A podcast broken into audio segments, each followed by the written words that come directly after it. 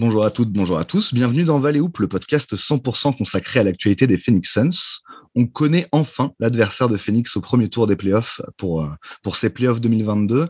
Phoenix qui est donc terminé en, tête de la conférence Ouest et qui affrontera non pas le huitième, euh, mais avec cette nouvelle formule du play-in, le neuvième euh, New Orleans, qui, donc les Pelicans, qui ont battu les Clippers là dans ce, dans ce match, dans ce dernier match du play-in dans la nuit de vendredi à samedi. et c'est vrai donc être les retrouvailles à nouveau entre Willie Green et, son ancienne équipe, l'équipe où il était, assistant coach la saison dernière. Et on va parler de tout ça, bien sûr. Mais avant de parler de tout ça, on voulait quand même faire le bilan de cette magnifique saison régulière des Suns, euh, achevée donc sur le record de franchise, tout simplement. 64 victoires, 18 défaites. Ça n'avait jamais été fait. Les deux précédents records, c'était 62 victoires et, 20 défaites euh, en 1993 et en 2005.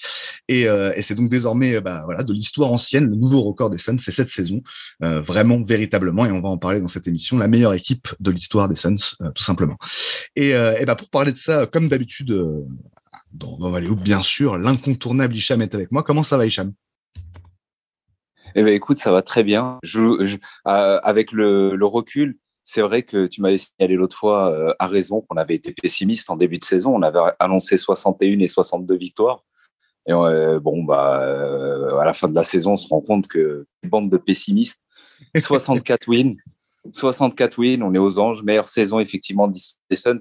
Pour moi, meilleure équipe, mais voilà, bah, c'est ce qu'on pressentait ensemble il y a déjà un an, deux ans. On se disait, euh, oui, cette équipe euh, sur le papier, c'est probablement ce qui se fait de mieux euh, côté Suns all-time. Et bah, il le confirme sur la saison régulière et on est à l'orée des playoffs. Donc maintenant, on passe dans un autre mode et on va faire ça de bien belle manière. Qu'est-ce que je suis content, moi, à chaque fois qu'on fait des pods là, dernièrement, bah, on, on a le plaisir d'accueillir du beau monde. Bah, je te laisse introduire eh bah oui, notre invité du jour on a, encore un nouvel invité pour, cette review et on continue euh, bah, notre, euh, notre ouverture sur les, non-fans des Suns de, cette, fabuleuse communauté euh, française des, fans de, NBA sur Twitter avec bah, une voix bien connue des, amateurs de podcast, NBA francophones. C'est Tom de, de Dunk Hebdo qui nous fait le plaisir d'être avec nous, donc un fan des Grizzlies voilà, qui vient nous parler des Suns. on a cette chance-là. Comment ça va, Tom? Salut les gars, bah, ça va très bien, écoutez. Hein. Content de, finir euh, deuxième derrière, euh, deuxième de la NBA derrière cette magnifique euh, équipe des qui a dominé la NBA de la tête et des épaules cette saison. Ouais, bah, clairement, c'était, c'était, c'était que du bonheur. Et effectivement, pour, euh, pour les Grizzlies aussi, ça a été une saison vraiment. vraiment c'était pas n'importe quoi. Exactement. on, verra si tout ça se prolonge en playoff et si on aura, on aura le droit à un affrontement en finale de conférence entre, entre les deux meilleures équipes, tout simplement, de cette saison, euh, de cette saison NBA. Euh, on va en reparler aussi, aussi dans ce podcast.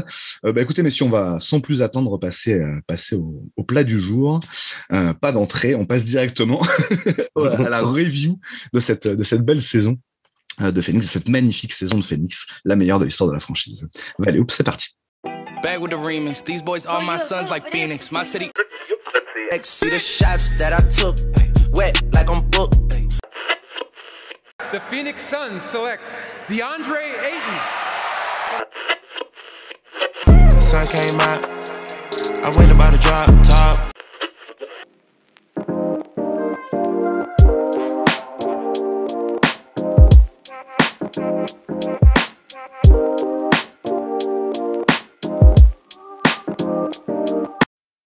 On est donc dans ce, dans ce Valley Hoop bilan euh, de la saison régulière et puis projection sur les playoffs. Donc la première partie, c'est évidemment le bilan euh, de, cette, de cette saison des Suns, de ces 64, 64 euh, victoires et donc 18 défaites. Alors ce qu'il faut savoir, c'est qu'il y a vraiment des, des, des, des, marqueurs assez, assez impressionnants quand on regarde justement voilà, le bilan global, le bilan collectif de Phoenix. On va peut-être commencer sur, sur cette dimension collective. Euh, finalement, voilà, euh, c'est très très équilibré tout ça, puisque c'est 32 victoires à domicile, 32 victoires à l'extérieur. C'est donc le record de franchise euh, pour ce qui est des victoires extérieures. Jamais Phoenix n'avait remporté 32 matchs sur 41 hors de ses bases. Il y a quelques chiffres qui sont absolument impressionnants hein, sur, sur cette saison de Phoenix. 47 victoires et 0 défaites quand Phoenix mène après trois quarts temps. C'est un truc qui a souvent été, été relayé cette saison et qui s'est poursuivi finalement jusqu'au bout. Hein. jamais Phoenix, après avoir mené à la fin du troisième troisième a perdu un match cette saison. On verra si ça se prolonge en playoff. Euh, l'autre, euh, l'autre chiffre très marquant, moi, vraiment mon chiffre préféré sur cette saison, c'est le, fameux 46-0. Euh, là aussi, 46 victoires, 0 défaites, quand l'adversaire marque moins de 110 points. Donc 109 ou moins.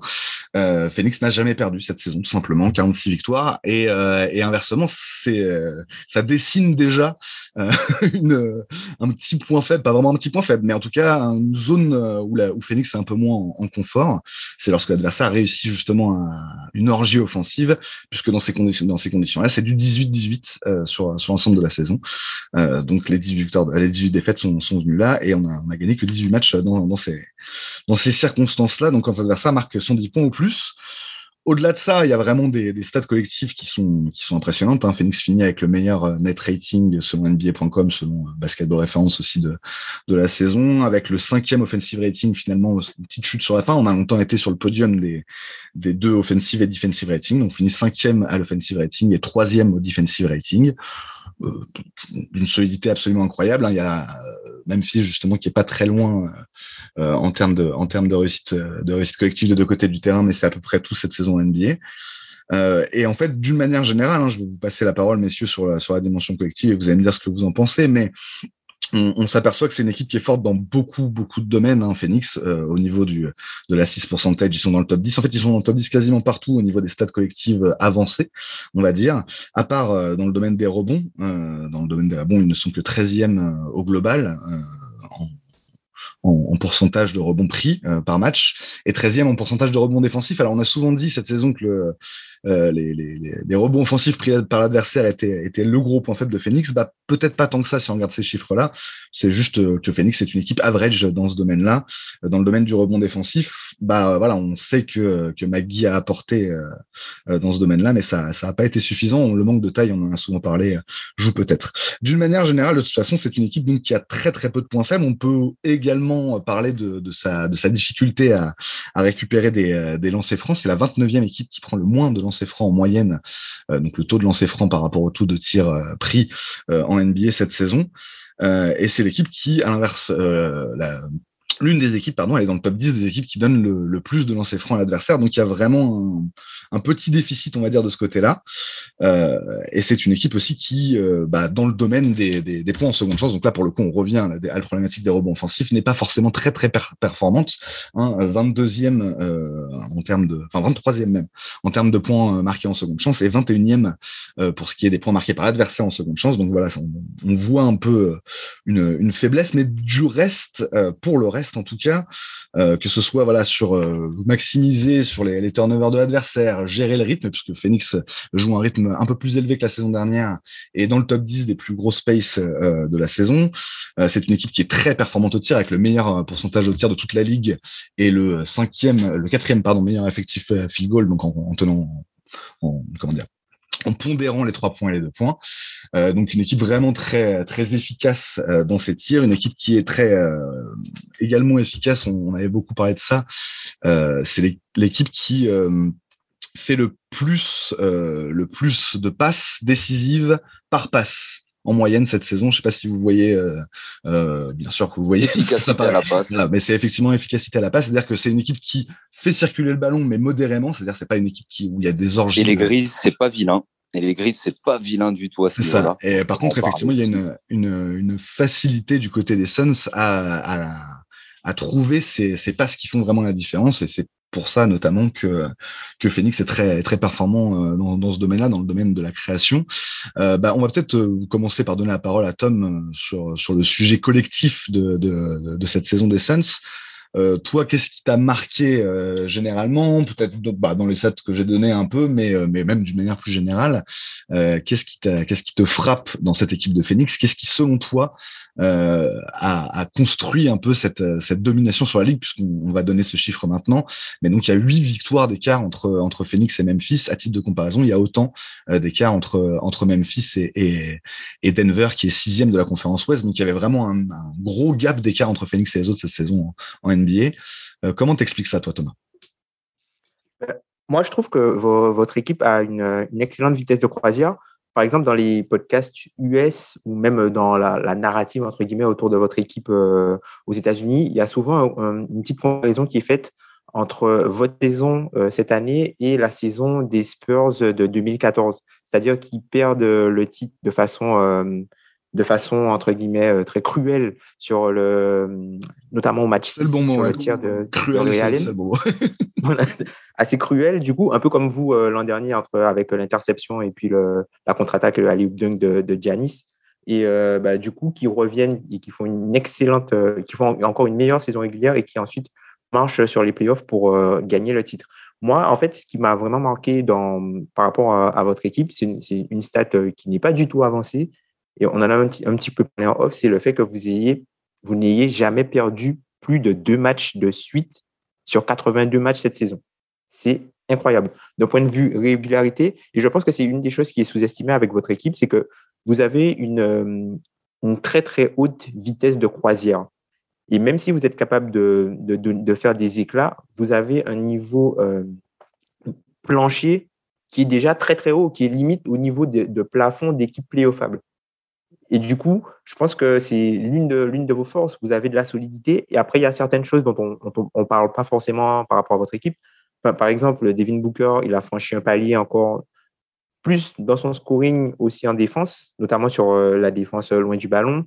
Euh, moi, je trouve que Michael Bridges, défensivement et offensivement cette saison, il a encore aussi franchi un palier. Je ne serais pas étonné s'il est euh, élu euh, défenseur, défenseur de l'année ou s'il est dans, dans, dans, le top 3. Et puis, parmi des, des progressions euh, dont on n'a peut-être pas beaucoup entendu parler, mais moi qui m'ont un peu marqué cette saison, Cam Johnson, moi, Cam Johnson, pour moi, il est euh, dans le top 3 des sixième hommes qui ont eu le plus d'impact cette saison. Peut-être que c'est pas lui qui a le plus scoré, mais dans son impact et dans ce qu'il a apporté comme visage à votre équipe, je pense qu'il est euh, en impact, il doit être dans le top 3 euh, des, des sixième hommes de l'année.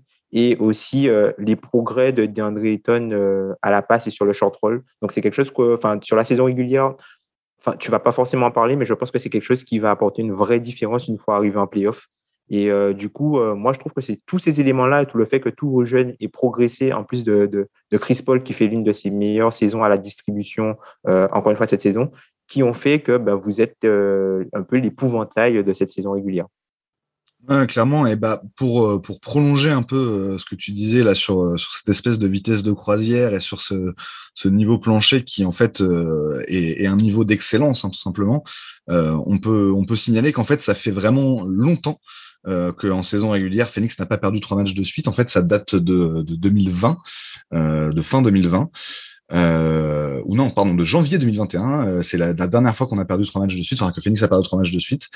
Euh, et depuis, bah, en fait, voilà, toute la fin de saison régulière 2020-2021 euh, et, et, toute cette saison régulière là, donc il n'y a jamais eu trois défaites de suite. Il y a vraiment ce côté de, de remobilisation, de de comment dire de variété aussi de solutions. Ça, on en a beaucoup parlé euh, euh dans, dans, ces deux années de, de Valley de, du côté caméléon des Suns capable de voilà de gagner des matchs de défense, de gagner des matchs d'attaque, euh, de, s'adapter à, à, ce que va proposer l'adversaire, notamment en fin de match. Et, c'est vrai que c'est quelque chose qui qui fait, enfin qui, qui qui, permet tellement de comment dire de, de sécurité d'un soir à l'autre que forcément c'est enfin voilà c'est comme tu dis c'est quelque chose qui est peut-être pas assez euh, pas assez pris en compte on va dire euh, d'une manière générale. Euh, peut-être bah, sur l'angle collectif avant de passer euh, à la suite et, à, des focus plus individuels comment tu, as vécu cette saison des Suns? Comme tu l'as dit un peu en, en introduction nous on était optimiste raisonnablement optimiste mais on était un peu en dessous de la réalité finalement parce que cette équipe était encore au-dessus bah, c'était du bonheur forcément pour nous, pour nous fans des Suns, mais peut-être avec la tête un peu plus froide. Euh, qu'est-ce qui te, marque en termes de basket sur, sur ce qu'a accompli Phoenix et notamment en termes d'évolution par rapport aux, saisons précédentes? Euh, bah clairement déjà pour resituer le contexte en début de saison on disait plus de 60 victoires on passait un peu pour des homers euh, on nous disait ouais vous êtes optimistes les gars euh, oui c'est-à-dire que dans notre bah, c'était c'était Seb qui était lui juste en dessous et qui disait oui bon bah voilà moi je me contenterais de 58 victoires euh, voilà ce serait déjà une excellente saison et tout machin ouais. euh, ouais, et oui d'une manière générale c'est ça on, on, paraissait un peu euh, un peu audacieux à l'époque alors que finalement effectivement on était en, en dessous de la vérité T'imagines quand on dit de quelqu'un, d'un fan des Suns, qu'en pronostiquant 58 victoires, il est vraiment euh, euh, pessimiste, entre guillemets, c'est quand même dingue. Quand tu sais euh, voilà, on sait très bien ce qu'on a vécu euh, pendant les années noires et les fans des Grizzlies aussi, ils ont eu quelques années, euh, mais, mais, ils n'ont pas eu la longue purge qu'on qu s'est mangé euh, les fans des Suns là depuis pendant pas mal d'années, mais mais quand même ils, ils, savent aussi un peu ce que c'est. que de passer par ces périodes de vache maigre. Et, on a eu des batailles, hein. on a eu des batailles hein, contre vous, hein. des, des, tirs de, des tirs de Troy Daniels au buzzer, des alley de, de, de Tyson Chandler à la ah, dernière seconde. On a eu des batailles. Des on a eu des batailles. qui nous crucifient. Euh, ouais, il y en a eu, il y en a eu des batailles. Mais d'ailleurs, dans l'autre sens, dans l'autre sens, il n'y avait pas eu un alley victorieux de, de, Memphis contre contre nous, juste enfin euh, Chandler. Oui, je sais plus ce que c'était. Je crois que c'était, je crois que c'était Mark Gasol, soit Mark Gasol, soit euh, Jamichael Green en fin de match ah, je crois que c'était la saison d'avant. Oui, c'est ça, c'est ça, c'était la saison. Il y a la saison où, euh, où on, se qualifie en playoff avec 50 wins. Je crois qu'on est septième. Vous faites, euh, vous êtes euh, neuvième, je crois, avec 48 victoires ou quelque chose comme ça. Vous faites pas les playoffs. On est à 48, 2004, 49, je crois. Je crois que c'est 2014. vous êtes à 50. Vous êtes à on est à 50, on est à 50, ouais. Vous êtes à 50 cette année-là? Ouais, ah, on est septième à 50. Ah, et huitième, c'est. Et les Pelicans sont huitièmes avec le shoot au buzzer d'Anthony Davis. Ah, c'est les Peds qui étaient huitièmes, c'était pas Dallas? Ah, ok, ok. J'avais le souvenir de Dallas, moi. Ok. Et en fait, euh, les Suns et les Grizzlies, clairement, historiquement, ça a toujours été euh, des duels euh, au couteau. ces dernières années, en tout cas, avec les Dylan Brooks qui défendent sur des bookers, tu sens que les deux, tu sens que les deux, c'est ces regards noirs un peu, ils se retrouvent face à face. ça, ça a des envies d'en découdre d'un côté comme de l'autre. Et ça rend le duel hyper intéressant. Maintenant, il y a la dimension de Jamorant. Bon, nouveau euh, coqueluche de la main euh, NBA face au vieux de la vieille, le vieux briscard. Ça donne quand même des très beaux duels. Mais pour en venir au, sujet des Suns, collectivement, cette année, bah oui, globalement, beaucoup de bons. moi, j'ai envie de faire juste un petit focus, peut-être hors stats et hors, voilà, hors chiffres, etc. Mais vraiment par rapport au profit d'équipe, moi, moi, elle me fait délirer cette équipe des Suns. Pourquoi? Parce que on a un meneur qui est petite taille, qui est euh, grand en talent et en expérience et, voilà, 36, 37 ans, il continue toujours à, rouler sa bosse et à faire des très bonnes choses. Mais euh, voilà, meneur de petite taille, euh, un, arrière, c'est un, light skin, hein, comme disent les Américains. c'est le mec, on pourrait faire tourner dans White Man Can Jump et dire Ah, ce mec-là, c'est le gars qui sait pas sauter, qui va être facile à dominer physiquement, qui va avoir du mal à passer au-dessus de ses adversaires. Euh, un ailier, Michael Bridges, qui donne l'impression qu'il fait 2m11 quand il défend et qui fait en réalité qu'un m 98, qui a des très longs bras. C'est Dalsim, quoi, hein, pour les amateurs. Euh, mais vraiment un, profil incroyable. Il, a moins de 2 mètres, mais on dirait vraiment qu'il il fait plus de 2 mètres avec ses bras et tout, comment il, arrive à défendre sur des joueurs qui font 2-3, 2-5, 2-8, mais sans grande difficulté, sauf quand ils sont vraiment très lourds. voilà, on a un, un Jay Crowder qui lui aussi est petit de taille, mais euh, voilà, un peu mastoc. Hein, les, les Grises, vous le connaissez aussi, le, le Crowder, vous l'avez eu une demi-saison où il a fait beaucoup de bien, je crois, à votre équipe, euh, au niveau euh, voilà, de, de, ce qu'il a insufflé dans ces quelques mois qu'il a passé aux Grizzlies. tu me confirmes c'est ça, vétéran respecté, même s'il ne rentrait pas ses shoots. voilà, c'est ça. Le problème, c'était son pourcentage à trois points qui était absolument catastrophique pendant, son passage à, Memphis. De toute façon, c'est quelque chose qui a toujours été, qui était, ouais. même, je crois moins encore. Même, moins. Ouais, je crois que c'était un peu moins. Mais, euh, mais d'une manière générale, de toute façon, c'est quelque chose qui a toujours fluctué hein, au, long de, au, long de, sa carrière. Hein, pour, pour le G, euh, c'est, c'est pas, c'est pas le truc sur lequel il est régulier. Par contre, il y a des trucs sur lesquels il est régulier. Et, Grave.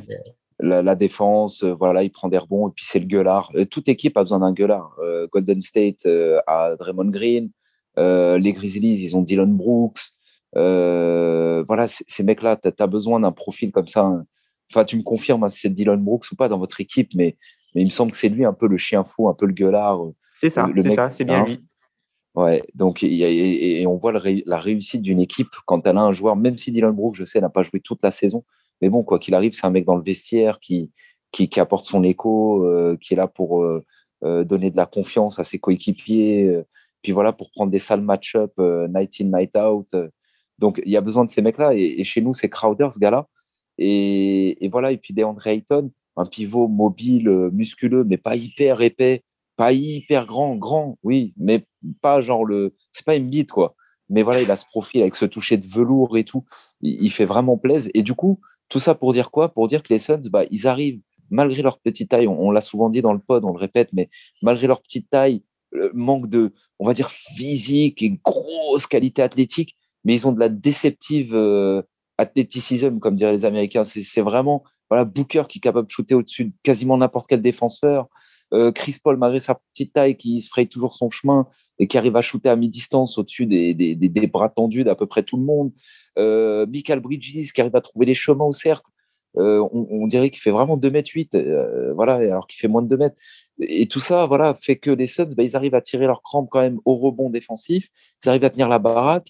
ils arrivent en défense, intérieur-extérieur, malgré malgré ce profil d'équipe euh, assez atypique par rapport au reste de la NBA, où aujourd'hui, ça tend vers des Luka Doncic, euh, des Lamelo Ball, etc. à la main, des mecs un peu grands, où tu as Jamorant, euh, méga athlétique, bon fin, pas hyper grand, mais, tellement athlétique et rapide, difficile à tenir. et voilà que des profils comme ça, de, mecs soit grands, soit lourds, soit hyper athlétiques, on arrive quand même à bien tenir notre crampe et, du coup à réussir une saison fabuleuse. Et bah, aujourd'hui, va démarrer euh, vraiment le sérieux du sérieux, même si cette semaine, on s'est régalé avec le play-in. J'ai trouvé, enfin, régalé. Il n'y a pas eu que des beaux matchs, il y a eu des blowouts et tout, mais hier, euh, je trouvais ça sympa et, et on a eu quelques, quelques match-ups et on va pouvoir entamer les choses sérieuses euh, à partir de soir. Ouais, bah on l'a bien mérité. effectivement, bah, c'est vrai que sur, sur l'ensemble de la saison, bah, je, je, veux bien ton avis, peut-être, Tom, sur, sur cette dernière question, sur l'angle collectif. l'angle collectif, pardon. c'est vrai que bah, on, t'en en as souvent parlé euh, justement quand tu as été invité à, débriefer un peu l'explosion des Grizzlies cette saison. Un, des atouts euh, vraiment de cette équipe par rapport à, d'autres en NBA, c'est que tu as un, euh, le, pour atteindre ce niveau plancher, justement, tu as dans, dans, le roster une bonne, une bonne alchimie et surtout un bon, justement, niveau individuel plancher. C'est-à-dire que tu pas vraiment de, de, mauvais joueurs sur le terrain, tu jamais vraiment de mauvais joueurs sur le terrain, on va dire. Euh, et, et, Phoenix, on a senti que ça avait été vraiment le, le, le sens complet de l'intersaison dernière, c'est d'aller d'aller vraiment vers ça, étoffer l'effectif pour qu'il n'y ait plus vraiment de, de trous. Euh, est-ce que, selon toi, on a, on a réussi à atteindre ça vraiment cette, cette saison euh, chez les Suns ou est-ce qu'il y a des des, éléments euh, de, trous encore dans le dispositif. On peut parler de la taille justement. Voilà, qu'est-ce que, comment tu, est-ce que pour toi c'est vraiment le, le roster vraiment complet par excellence celui des Suns cette saison? Ah oui, mais limite, le roster des Suns, en fait, on peut limite parler d'un roster qui est peut-être un peu anachronique dans le sens où, comme le disait Hicham, tu as peu de joueurs qui suivent vraiment la modernité du jeu. C'est-à-dire que Chris Paul, en vrai, c'est euh, le meneur de jeu limite des années 90, quoi, des années 90, début 2000. Complètement. Le jeu de Devin Booker, c'est le jeu d'un arrière des années 2000. Le jeu de Michael Bridges, c'est le, jeu d'un ailier des années 2000. Et limite, le jeu de, de DeAndre Ayton, c'est un peu le, jeu d'un intérieur aussi des années 2000. La seule différence qu'il y a à ça, c'est par exemple Jake Roder, qui est plus un joueur euh, un peu hybride, entre guillemets, et c'est ça qui, Triandy beaucoup, donc oui, tu as, pas mal, as pas mal ce côté-là. Pas mal aussi pour Cam Johnson, euh, d'une certaine manière. Il y a un peu mhm. cette dimension-là. Mais sinon, moi, moi, je trouve que franchement, l'équipe, elle n'a pas vraiment de, elle a pas vraiment de la seule faiblesse, je pense que qu'on pourrait euh, donner à, cette équipe de Phoenix aujourd'hui, c'est que euh, au bout d'un moment, on en parle souvent, notamment euh, à, à la notion, le, le, le DH20 et le, fameux top 11 qui, cette saison qui, je pense, va changer puisqu'il y a des joueurs qui vont tomber et d'autres qui vont remonter. Est-ce que tu as un de ces joueurs-là où, en fait, Phoenix, quand ils débutent la plupart des matchs, ils ont beaucoup plus de, de solutions et d'options que de questions? Le problème, c'est quand, par exemple, si, par exemple, Chris Paul, au lieu d'être une solution, devient une question. C'est-à-dire si, par exemple, il tombe sur euh, une équipe où son match, il ne domine pas son match-up, qu'est-ce qui se passe pour l'ensemble de l'équipe? Et je pense que c'est un peu ça, en fait, c'est la raison pour laquelle vous êtes un peu, euh, je pense, hein, parfois regardé de haut, c'est que vous n'avez pas, euh, entre guillemets, ce joueur qu'on pourrait dire, lui, c'est le meilleur joueur du monde. Je pense que c'est juste ça. Mmh. Ouais, c'est vrai, il y a de ça. Il y a de ça. D'ailleurs, vas-y, vas-y, Chamet. Ouais. Ouais, bah, pour réagir là-dessus, tout à fait tout à fait raison, je trouve, euh, Tom, euh, au niveau de, du côté anachronique, effectivement, des joueurs. Mais finalement, moi, je trouve que c'est un peu un régal euh, d'avoir ce retour un petit peu à quelque chose de, de voilà, du Spurs 2014, tu l'as dit tout à l'heure, du profil des années 90 ou 2000, ou même un Michael Bridges, on pourrait parler de Michael Cooper, années 80, ou voilà, la défense d'un Stacey Ogman dans les années 90, un mec pas très grande taille, mais des bras rallonges et qui arrive à défendre sur des mecs beaucoup plus grands. Euh, et, donc, euh, voilà ce profil un peu atypique. on assiste à la mort du stretch fort à l'ancienne, enfin à l'ancienne, ce stretch fort qui a duré pendant dix ans entre, on va dire grosso modo, euh, les années Nowitzki et le milieu des années 2010, grand maximum. Hein, ce, ce, ce, stretch fort qui a duré peut-être 10-15 ans, il est mort. Euh, Jusqu'à 2015, ouais, avec euh, Ryan Anderson, euh, voilà, des mecs comme ça, quoi, ou des gars où il y a des mecs qui ont pris du pognon, ouais. ah, ben, il y a des mecs qui ont pris du pognon, même Bertens derrière moi, il y a finalement. encore. ouais, mais, mais même Bertens, tu vois, même Bertens, c'est pas un stretch fort à l'ancienne parce que Bertens, ouais, il joue beaucoup en mouvement, c'est pas le mec qui attend les pieds dans le ciment derrière la ligne à trois points, tu vois. il, crée du mouvement. On va dire c'est le profil, le stretch fort à l'ancienne dans le sens aussi du mec un peu liability en défense pas forcément hyper épais, et, euh, mais qui apporte son shoot et tout. Et, euh, et, du coup, on assiste à la naissance bah, depuis les années Draymond Green, euh, voilà, de ces années 2010 où on assistait vraiment à la naissance de, de cet ailier fort qui est pas forcément grand, qui est pas forcément méga costaud, mais qui est athlétique, qui défend bien, dur sur l'homme, qui est capable de faire des très bonnes rotations défensives, de protéger le cercle si le pivot est pas là, il est porté au large, toutes ces choses-là. Et c'est ce stretch fort enfin, par ce stretch fort, pardon, c'est ce forward-là qui a de la valeur aujourd'hui au post 4 en NBA. Alors, Crowder, c'est pas la solution idéale, hein, c'est pas le meilleur. Hein. Euh, moi, j'adore, par exemple, un profil euh, comme Brandon Clark chez vous. Je kiffe, j'adore ce mec. Euh, je sais pas si euh, un jour vous envisagez d'être en mode, de passer en mode euh, Brandon euh, racket Brandon, Brandon Clark JJJ, mais ça me donne l'impression d'être hyper complémentaires les deux sur le papier. Hein, à toi de me dire ce que mm. tu en penses. Mais, ils ont pas mal joué ensemble cette saison justement avec avec JJ en 5. Bah, jusqu'à l'an dernier, jusqu'à l'an dernier, c'était pas faisable Jusqu'à l'an dernier, ce n'était pas faisable parce que le niveau euh, défensif de Jaren Jackson ne le permettait pas, euh, notamment poste 5, puisque Brandon Clark, même si en attaque poste 5, en défense, il est beaucoup trop petit. Enfin, il est petit, il a des bras euh, trop courts et il n'est pas mhm. dissuasif du tout. C'est-à-dire que quand est athlétique, par contre. Voilà, c'est ça. en fait, c'est un joueur qui a beaucoup de, beaucoup de dynamisme. Et d'ailleurs, enfin, on discutait avec, avec Guillaume, on l'a beaucoup comparé à Brandon Wright, qui est passé chez vous, il me semble, à un moment donné.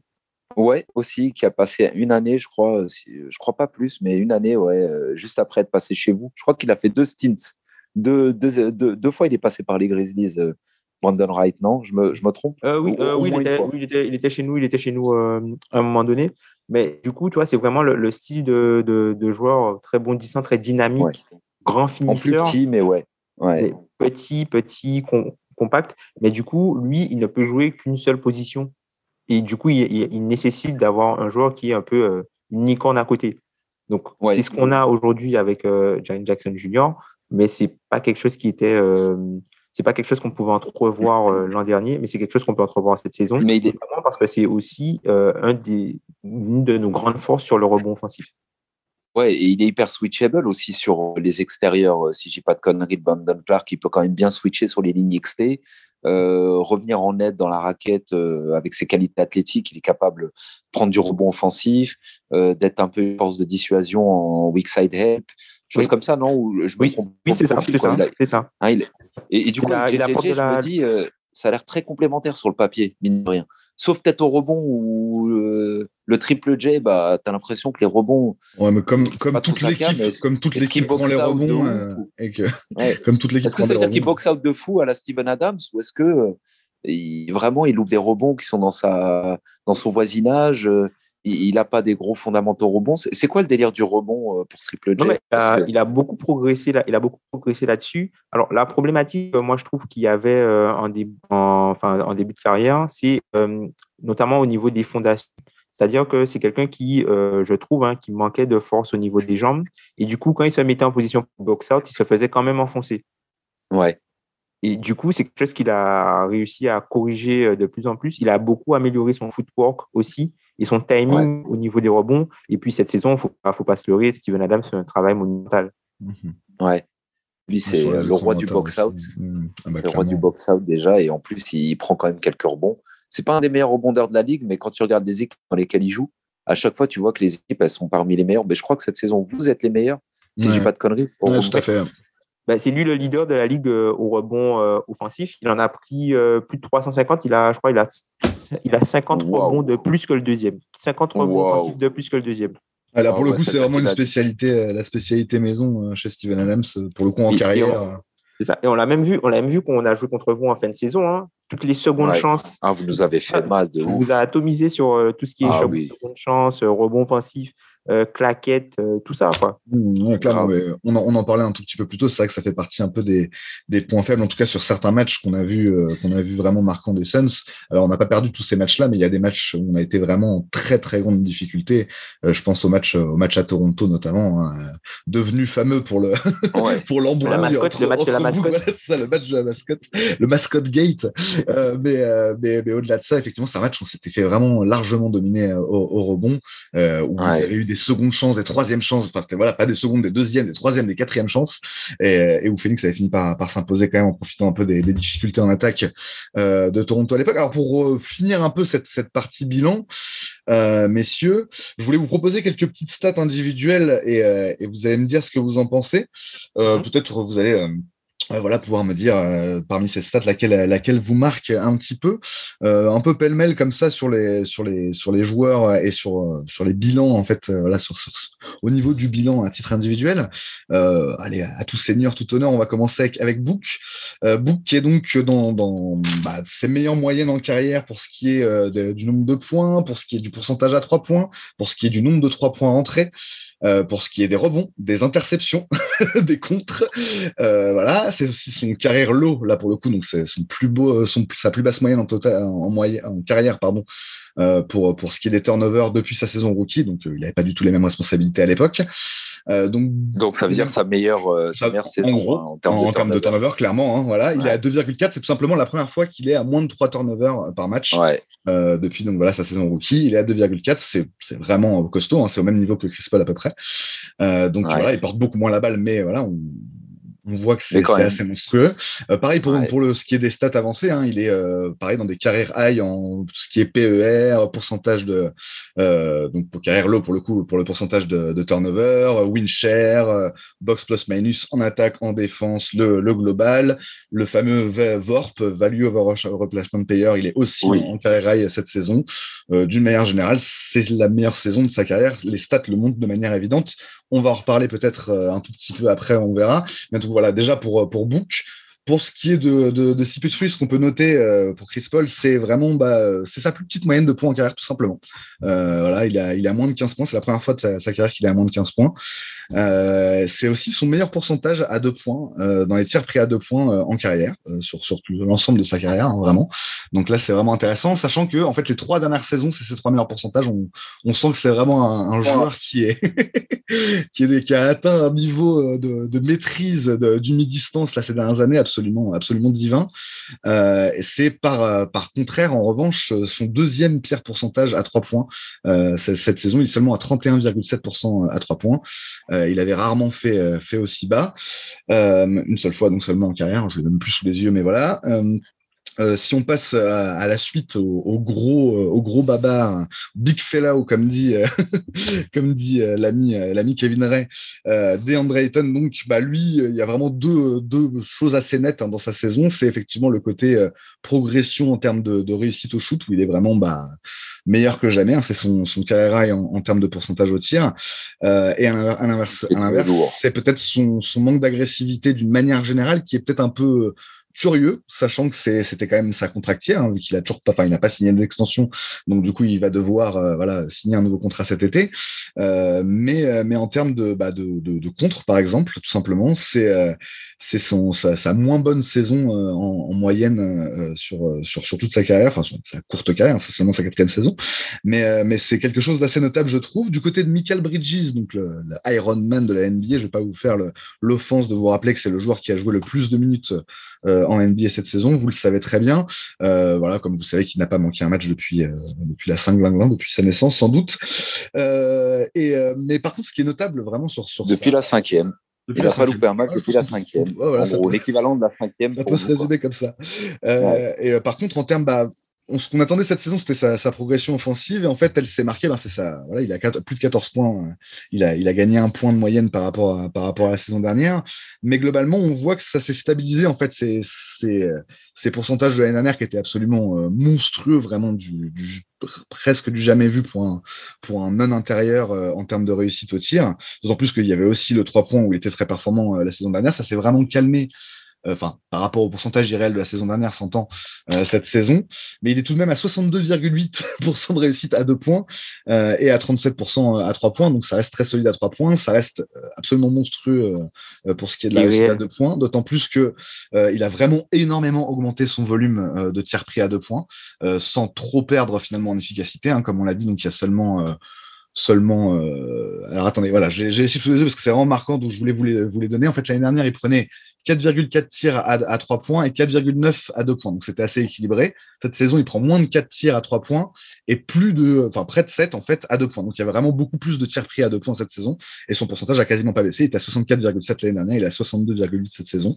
Donc il y a vraiment ce côté de, Michael Arme Fatale, d'autant plus que bah, ça, il faudrait regarder plus dans le détail, mais il a élargi sa palette. Il ne finit pas, enfin il ne fait pas que finir, enfin couper et finir au cercle. Euh, il, fait, un peu plus de mi-distance cette saison et, et, donc en gardant une efficacité assez, monstrueuse euh, si on, reste, alors j'ai pas trouvé de, de stade vraiment marquante sur J-Crowder. Hein. Comme on disait tout à l'heure, il y a des trucs sur lesquels il est vraiment stable et des trucs où ça, varie. Donc on va passer le 4G. En plus, on en a bien parlé juste avant.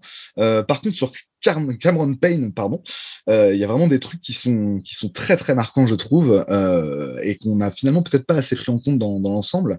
Euh, c'est il, en fait, il est revenu au niveau de scoring de, bah, de, sa, de, ses tout débuts euh, chez Essence dans la bulle à plus de 10 points par match. C'est plus de 2 points par match par rapport à la saison dernière, donc il y a vraiment une augmentation. Euh, il est aussi en, énorme augmentation en termes de, en de passes décisives par match à plus de plus donc euh, plus 1,3 par rapport à la saison dernière, donc euh, l'augmentation encore plus importante, on va dire, que pour les, points par match. Donc vraiment en termes de, création pour lui, pour les autres, il en a fait beaucoup plus cette saison. Euh, ça se traduit aussi en termes, de, en de, tentatives de tir, où il est à plus de 1,5 tentatives de tir de plus que, la saison dernière. En revanche, il y y a là où le bas blesse côté, côté campaign, c'est que cette augmentation du volume est venue avec une, grosse augmentation, enfin une, grosse baisse de l'adresse. Euh, c'est vraiment euh, énorme en termes de, en termes de pourcentage. On est à 7,5 points de pourcentage en moins euh, par rapport à la saison dernière au tir au global, 10%, enfin 10 points de pourcentage de moins à 3 points et 6,5 à 2 points. Donc il y a vraiment une grosse, grosse baisse à ce niveau-là. Mais en même temps, il a, enfin, voilà, il, a, eu beaucoup plus de responsabilités cette saison. Donc il y a vraiment un, paradoxe campaign euh, qui, a marqué la saison des Suns. Hein. Encore une fois, ça a été un joueur très important euh, qui, a apporté son écho malgré donc ces, pourcentages absolument calamiteux au tir. pour finir donc sur, ce petit tour statistique et avant de vous donner la parole, messieurs, on peut signaler que du côté de Cam Johnson, c'est un peu les, vases communicants avec Michael Bridges. Hein. Euh, donc on a vu Michael Bridges qui, était au-dessus des 40% largement euh, la saison dernière à 3 points et qui cette saison bah, nettement en dessous des 40%. Euh, à l'inverse, Cam Johnson, lui, a bondi à 42,5% de réussite à 3 points cette saison. Il était à seulement 35% la saison dernière. Il y a vraiment... Euh, voilà, une explosion. Hein, Thomas, Thomas, Thomas en a parlé tout à l'heure, qui était qui a été déterminante également. Hein. Il y a deux sixième hommes vraiment, vraiment référencés du côté de, du côté de Phoenix et qui ont euh, tous les deux eu un, un, rôle très très important. Et pour finir, on peut parler du bah, celui qui a un petit peu déçu, on va dire, euh, sur la globalité de la saison, même si c'était mieux sur la fin. Euh, c'est la recrue Landry Chamette euh, qui a qui a quand même fait sa moins bonne saison au shoot en carrière, sachant qu'il a quand même été un petit peu recruté pour pour ça, pour sa capacité à à planter. voilà, ça reste relativement raisonnable à trois points avec un pourcentage à 36 36,8%. Euh, mais c'est la première fois depuis, depuis bien longtemps, depuis sa, sa saison euh, rookie, qu'il euh, comment dire, qu'il qui met moins de, de 2-3 points par, de 2 tirs à 3 points par match en moyenne, 1,8 cette saison. Euh, il y a vraiment eu un, petit souci de ce côté-là et un gros, gros souci du côté du pourcentage à 2 points où il est seulement à 45% sur l'ensemble de la saison. C'était, c'était vraiment pas beau euh, de ce niveau-là. Voilà, bah, écoute, Tom, sur, sur ce petit bain, cette petite piscine statistique, qu'est-ce que, qu'est-ce que tu retiens et est-ce que, voilà, est-ce que quelque chose te marque plus que, plus qu'autre chose? Euh, moi, j'ai beaucoup aimé euh, bah, la stat que tu as, annoncée sur Booker, qui vraiment fait sa meilleure saison en carrière, même si son, son true shooting, euh, alors je ne sais pas si les gens qui vous écoutent sont familiers de ce terme, je sais que vous en parlez des fois de temps en temps ou de, de l'EFG, même si son true shooting et c'est pas son meilleur en carrière, je trouve que dans l'impact des deux côtés du terrain, il a, pour moi, il a vraiment passer une dimension. Enfin, tu vois, on en parle même dans les All NBA First Team, qui serait le top 5 des joueurs de la saison. ce qui n'est pas rien alors qu'il n'a il a jamais, fait, il a jamais fait une All-NBA team avant. Donc, ça montre aussi sa, progression dans la hiérarchie de la ligue. Et je pense que euh, l'accès à ce nouveau statut peut aussi vous, vous permettre de franchir un nouveau palier et du coup d'atteindre ce fameux nouveau plafond mmh si euh, à un moment donné, euh, Devin Booker devient un top 5 NBA. Quoi. Oui, tout à fait. Si sa progression top 10 NBA. Le, le, conduit vraiment, vraiment là. Effectivement, ce qu'on peut dire, bah, je, te redonne la parole tout de suite là-dessus euh, en te posant une question simple. Euh, j'ai écouté un petit peu l'émission que vous avez faite là sur le, le NBA Team avec Duncan mm euh, donc j'ai vu que tu ne le mettais pas dans, dans ta first team, mais que, que ce soit toi ou je ne sais plus qui est l'autre personne qui ne l'avait pas mis dans, dans, sa. Enfin voilà, enfin, vous étiez trois à ne pas l'avoir mis dans la, dans la, dans la première. Mm-hmm. Et dans, dans, dans, chacun de ces cas-là, c'était un meneur que vous aviez mis. En fait, vous aviez mis deux meneurs en, en deux guards. Quoi. Euh, ma question simple, c'est donc est-ce que pour toi, cette saison et hum, aujourd'hui, en fait, à l'heure actuelle, euh, Devin Booker est le meilleur arrière de la ligue? Euh, Je pense que oui. Je pense que oui. Hmm. Je pense qu'aujourd'hui, je pense qu'aujourd'hui, ça va peut-être faire blasphématoire, mais je pense que j'ai plus confiance en Devin Booker sur un 16 playoff qu'en James Harden. Mhm. Sachant que James Harden joue quand même meneur. Alors c'est vrai que non, c'est pas blasphématoire. après, c'est vrai. clairement, on a vu, on a vu l'année dernière que, que, sur cette, cette scène-là. Pas du tout confiance en James Harden. euh, et qui est l'huître. Euh, non, mais moi, tu me donnes les deux. Oh. Déjà, il y a 3-4 ans, j'avais euh, peut-être pas 4 ans, mais il y a 2-3 ans, j'avais déjà un avis qui commençait à être bien tranché sur le sujet. Et on mm. parle aussi de leadership, euh, de hit factor, on va dire, de côté voilà chien galeux. Euh, qui fait le taf, qui se la donne en défense aussi. Hein, contrairement à Harden qui se la donne sur ce côté-là, hein, mais Tom, Tom a bien parlé effectivement d'une progression des deux côtés du terrain, d'une mm. dimension supplémentaire. je suis d'accord, en fait, Hicham, je te redonne la parole. Mais la, la, différence, elle se fait notamment sur ça. C'est-à-dire que c'est évidemment un moins bon créateur euh, global que, que, que Harden toujours aujourd'hui, malgré le fait qu'il est, qu'il est quand même sur le déclin. Euh, mais par contre, en défense, il n'y a pas photo entre ces deux joueurs, franchement. Ouais. Et encore, c'est un moins bon créateur. Je suis même, je suis même pas d'accord avec cette, cette assertion aujourd'hui, quoi.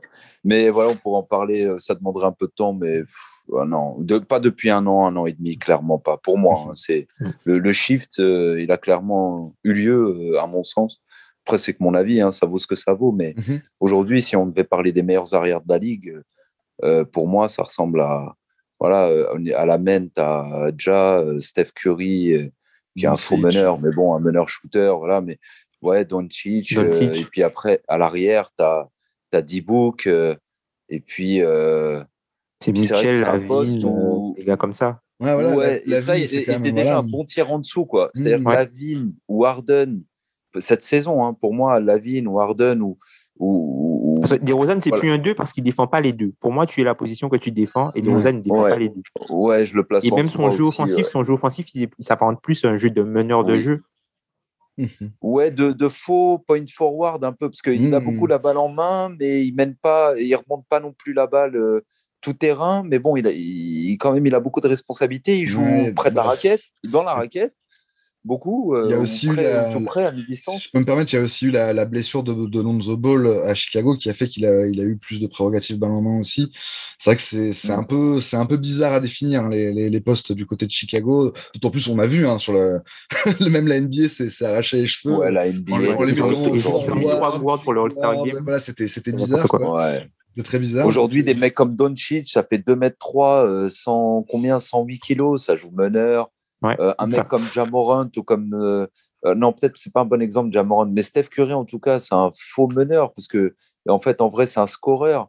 c'est un shooter. Jamorant, il a ce côté un peu plus, effectivement, que, plus que Curry, floor général, un peu, un peu plus, mais, mais, mais c'est quand même un gros scoreur hein, dans la raquette. Il est inarrêtable. Donc, et, les postes, voilà, je veux dire, des Jamorant qui vont dans la raquette fusiller tout le monde alors qu'il fait euh, quoi 85 ou 90 kilos tout mouillé mm, mm. et, qu'il n'est pas méga grand, mais, mais voilà, il explose tout le monde dans la raquette, un peu comme un, dans un registre différent. Mais il y avait Tony Parker à l'époque, encore plus petit, qui mettait la misère à tout le monde dans la raquette. Donc euh, la NBA depuis les années 2000, elle a trop changé. Les, postes, c'est vrai que ça existe plus vraiment, c'est plutôt les rôles. Oui, c'est ça, c'est ça. Il faut faire la différence entre les deux. Il faut faire la différence entre les deux parce qu'on a, on a en grandissant, en regardant le basket, on avait, on associait entre guillemets euh, le poste et le rôle. C'est-à-dire que Chris Paul, sa taille, c'est meneur de jeu. Par exemple, Nikola Jokic, il a la taille d'un pivot, mais c'est un meneur de jeu, le gars. En tout cas, il bah a les prérogatives d'un meneur de jeu. C'est un initiateur offensif numéro 1. Porteur de balle numéro 1, effectivement. Un porteur de balle numéro 1. Et d'ailleurs, par exemple, LeBron James, LeBron James fait, hein. ça fait des années qui a joué entre guillemets pivot cette saison, qui est comptabilisé comme euh, un for... qui est comptabilisé comme un forward, mais qui euh, a plus de, de responsabilité en fait que le meneur de jeu dans la création du jeu. Mhm. D'ailleurs, ouais, pour en revenir à notre histoire de stats, l'année dernière, et je pense que cette année, si je faisais le même travail, euh, on arrivera à peu près aux mêmes conclusions, je pense. Euh, le joueur qui, en termes de profil, ressemblait le plus à Chris Paul, ça peut vous étonner autant que vous voulez, hein, mais à la main, c'était Jokic.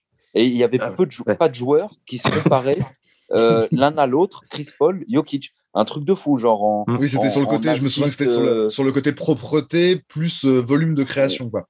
Oui, exactement. Et mm. c'était un truc de ouf.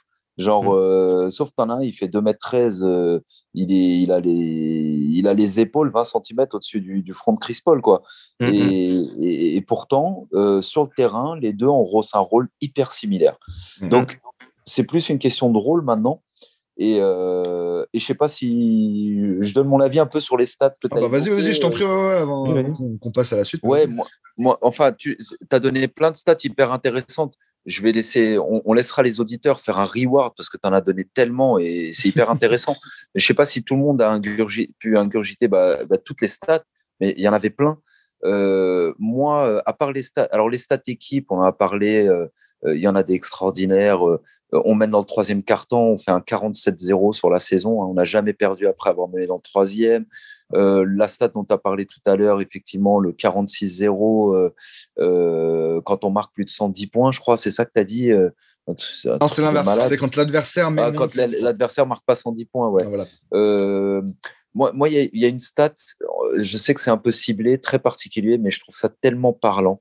Et d'ailleurs, vu qu'il y a un joueur des Grises qui rentre dans ce petit classement, ça va faire plaisir à Tom. je regardais les joueurs euh, qui tentent quand même des shoots pas tout près du cercle, mais pas loin, c'est-à-dire dans la raquette, euh, au moins un shoot et demi par match. Et euh, on sait que un true shooting percentage moyen, pas un true shooting, un effective field goal percentage moyen en NBA ou médian, c'est quelque chose qui va se rapprocher, si je dis pas de bêtises, de 53-54% au global, en comptant les trois points, en comptant voilà. Et, du coup, je me suis basé sur ce pourcentage moyen en regardant, tiens, euh, qui shoot mieux que la moyenne en NBA à au moins un shoot et demi par match et euh, sur un volume de match joué euh, un peu significatif. Hein. On ne prend pas les Jackie qui jouent un match, voilà, qui tentent deux shoots et qui mettent les deux, tu vois. Et, en fait, ce classement ressort très peu de joueurs. Paris Bass et compagnie. Ouais, ça ressort très peu de joueurs et, je vais donner la liste complète parce qu'il n'y en a pas tant que ça. Alors, ça commence par, euh, enfin, ça commence, non, je vais les faire par ordre, par ordre de field goal percentage. Euh, le plus adroit, et d'ailleurs, c'est aussi celui qui tente le plus. Donc, c'est non seulement plus adroit, mais en plus celui qui tente le plus avec 5,5, c'est Jokic. Fou, dinguissime. À 2, 3, 4 mètres du cercle dans la raquette. Force absolue. Euh, ensuite, on a une petite doublette, une petite triplette sympa qui s'appelle euh, euh, Chris Paul, DeAndre Ayton, Michael Bridges. Donc euh, les trois, ils se suivent avec 60% pour Paul et Ayton et presque 58% pour Michael. sachant qu'Ayton, il a 5 shoots tentés sur cette zone. Donc il a quasiment le même pourcentage et le même volume que Jokic. Il est un mhm. poil en dessous. Euh, et, on a Chris Paul qui est juste en dessous, voilà, avec un peu plus de 3 tentatives à 60%. Michael qui a 2,5 tentatives à presque 58%. Après, euh, on a euh, Miles Turner, on a Javel McGee, un autre Sun, et Miles Turner, ils sont à presque 56%. Et donc Brandon Clark qui est à 55%, comme Richard Holmes et Cam Thomas pour terminer cette liste à 54%. Donc je rappelle, les joueurs à plus d'un shoot et demi par match tentés dans la raquette euh, hors cercle, hein, hors de la zone euh, sous le cercle, la zone pointillée, et à au moins 54%. Et donc, on a sur cette liste 5 Suns, 5 Suns qui sont Chris Paul, DeAndre Ayton, Michael Bridges, Javel Magui et le cinquième, je l'ai inventé, donc ça fait 4. C'est déjà pas mal. Donc 4 sur les, 4 sur les 7 premiers, c'est ça? Sur les 6 premiers?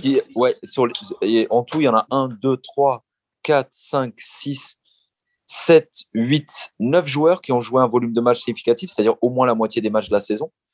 Euh, il n'y a que 9 joueurs et sur ces 9, il y en a 4, c'est des Suns. Et en plus, sur ces quatre, bah, il y en a trois qui sont carrément dans le top top. Quoi. Ils sont tout en haut. Et en vrai, il n'y en, en, a que trois dans la liste qu'on ne peut pas considérer comme des talents dépendants. Par exemple, Jokic, c'est pas un talent dépendant, c'est-à-dire que c'est quelqu'un qui je pense, hein, qui euh, arrive à se créer, qui arrive en fait balle en main directement, qui n'est pas servi. Bien vu. Chris Paul, c'est de la même chose. Et je pense que Cam Thomas aussi, ça doit être la même chose. Là où, par exemple, des joueurs comme euh, enfin les, les euh, Brandon Clark, Ayton, Ayton, je pense que c'est aussi. Même Bridges, il commence à ah, Bridges, il commence, oui, il commence un peu plus. Il commence, ouais.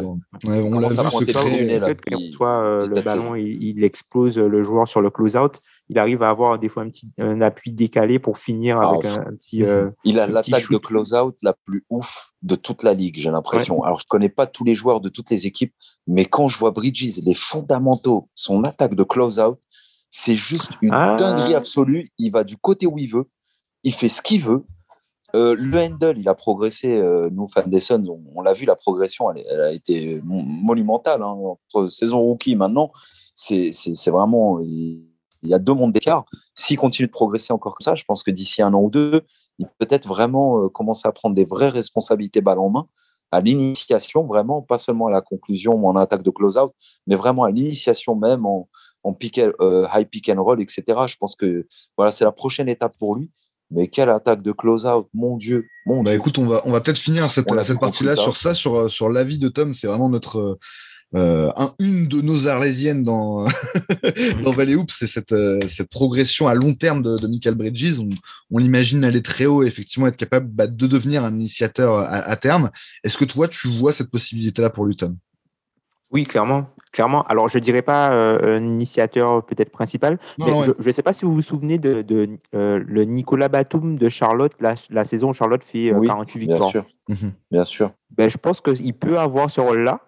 Et euh, enfin, je pense qu'il peut, euh, il peut avoir comme, euh, comme plafond. Un vrai secondary. Tourner à, voilà, tu vois, 15-5-5, voire limite peut-être 18-5-5 avec mhm. une très bonne efficacité et, beaucoup, et de la bonne défense. Je pense que ça peut vraiment devenir ce, ce type de joueur-là. Si... Après, il y a le truc avec Michael Bridges, pas Michael Bridges, avec, oui, c'est bien Michael Bridges, pardon. Tout à fait. Le truc avec Michael Bridges, il y a souvent un parallèle, enfin, un peu, c'est même pas un parallèle, c'est un versus, notamment avec Oji Anunobi. Mhm. Euh, parce qu'en fait, on a deux profils où euh, voilà, ce sont des joueurs qui euh, surprennent par leur efficacité offensive, ou du moins leur, les, leur progression offensive, tout en étant très fort, entre guillemets, défensivement. Mhm. Et du coup, il y a certaines personnes qui vont préférer euh, Anunobi, notamment par rapport à la défense sur les, les monstres à l'aile, mhm. là où Michael Bridges, lui, il est beaucoup plus à l'aise sur entre guillemets les plus petits quoi avec la mhm. navigation parce qu'il a il a moins de force brut et moins, moins, moins épais tout simplement. Voilà, moins épais, moins trapu pour mhm. pouvoir euh, gêner et il est entre guillemets plus facile à bouger. Et moi, je mhm. trouve qu'il n'y a pas, enfin, pour moi, il n'y a pas vraiment photo entre les deux. Hein. Bah, pas vraiment, nous non plus. Je pense qu'aujourd'hui, Michael Bridges a montré que, ok, il ne va pas être capable de défendre Yanis, mais bon, qui peut. Tu vois qui peut défendre Yanis en même temps Il n'y a vraiment personne quasiment dans la ligue qui peut, qui peut vraiment prétendre. Adebayo, euh, tenir, Adebayo avait réussi à faire un truc assez fou, mais c'était il y a longtemps. Ouais, Adebayo ou Ayton sur un mm. match. Mm, parce qu'Ayton, on l'a beaucoup incendié, mais, mm. mais il a fait quand même des très bons matchs défensifs sur Giannis en saison régulière les années passées. Mais, mais, mais Giannis, bon, c'est un freak.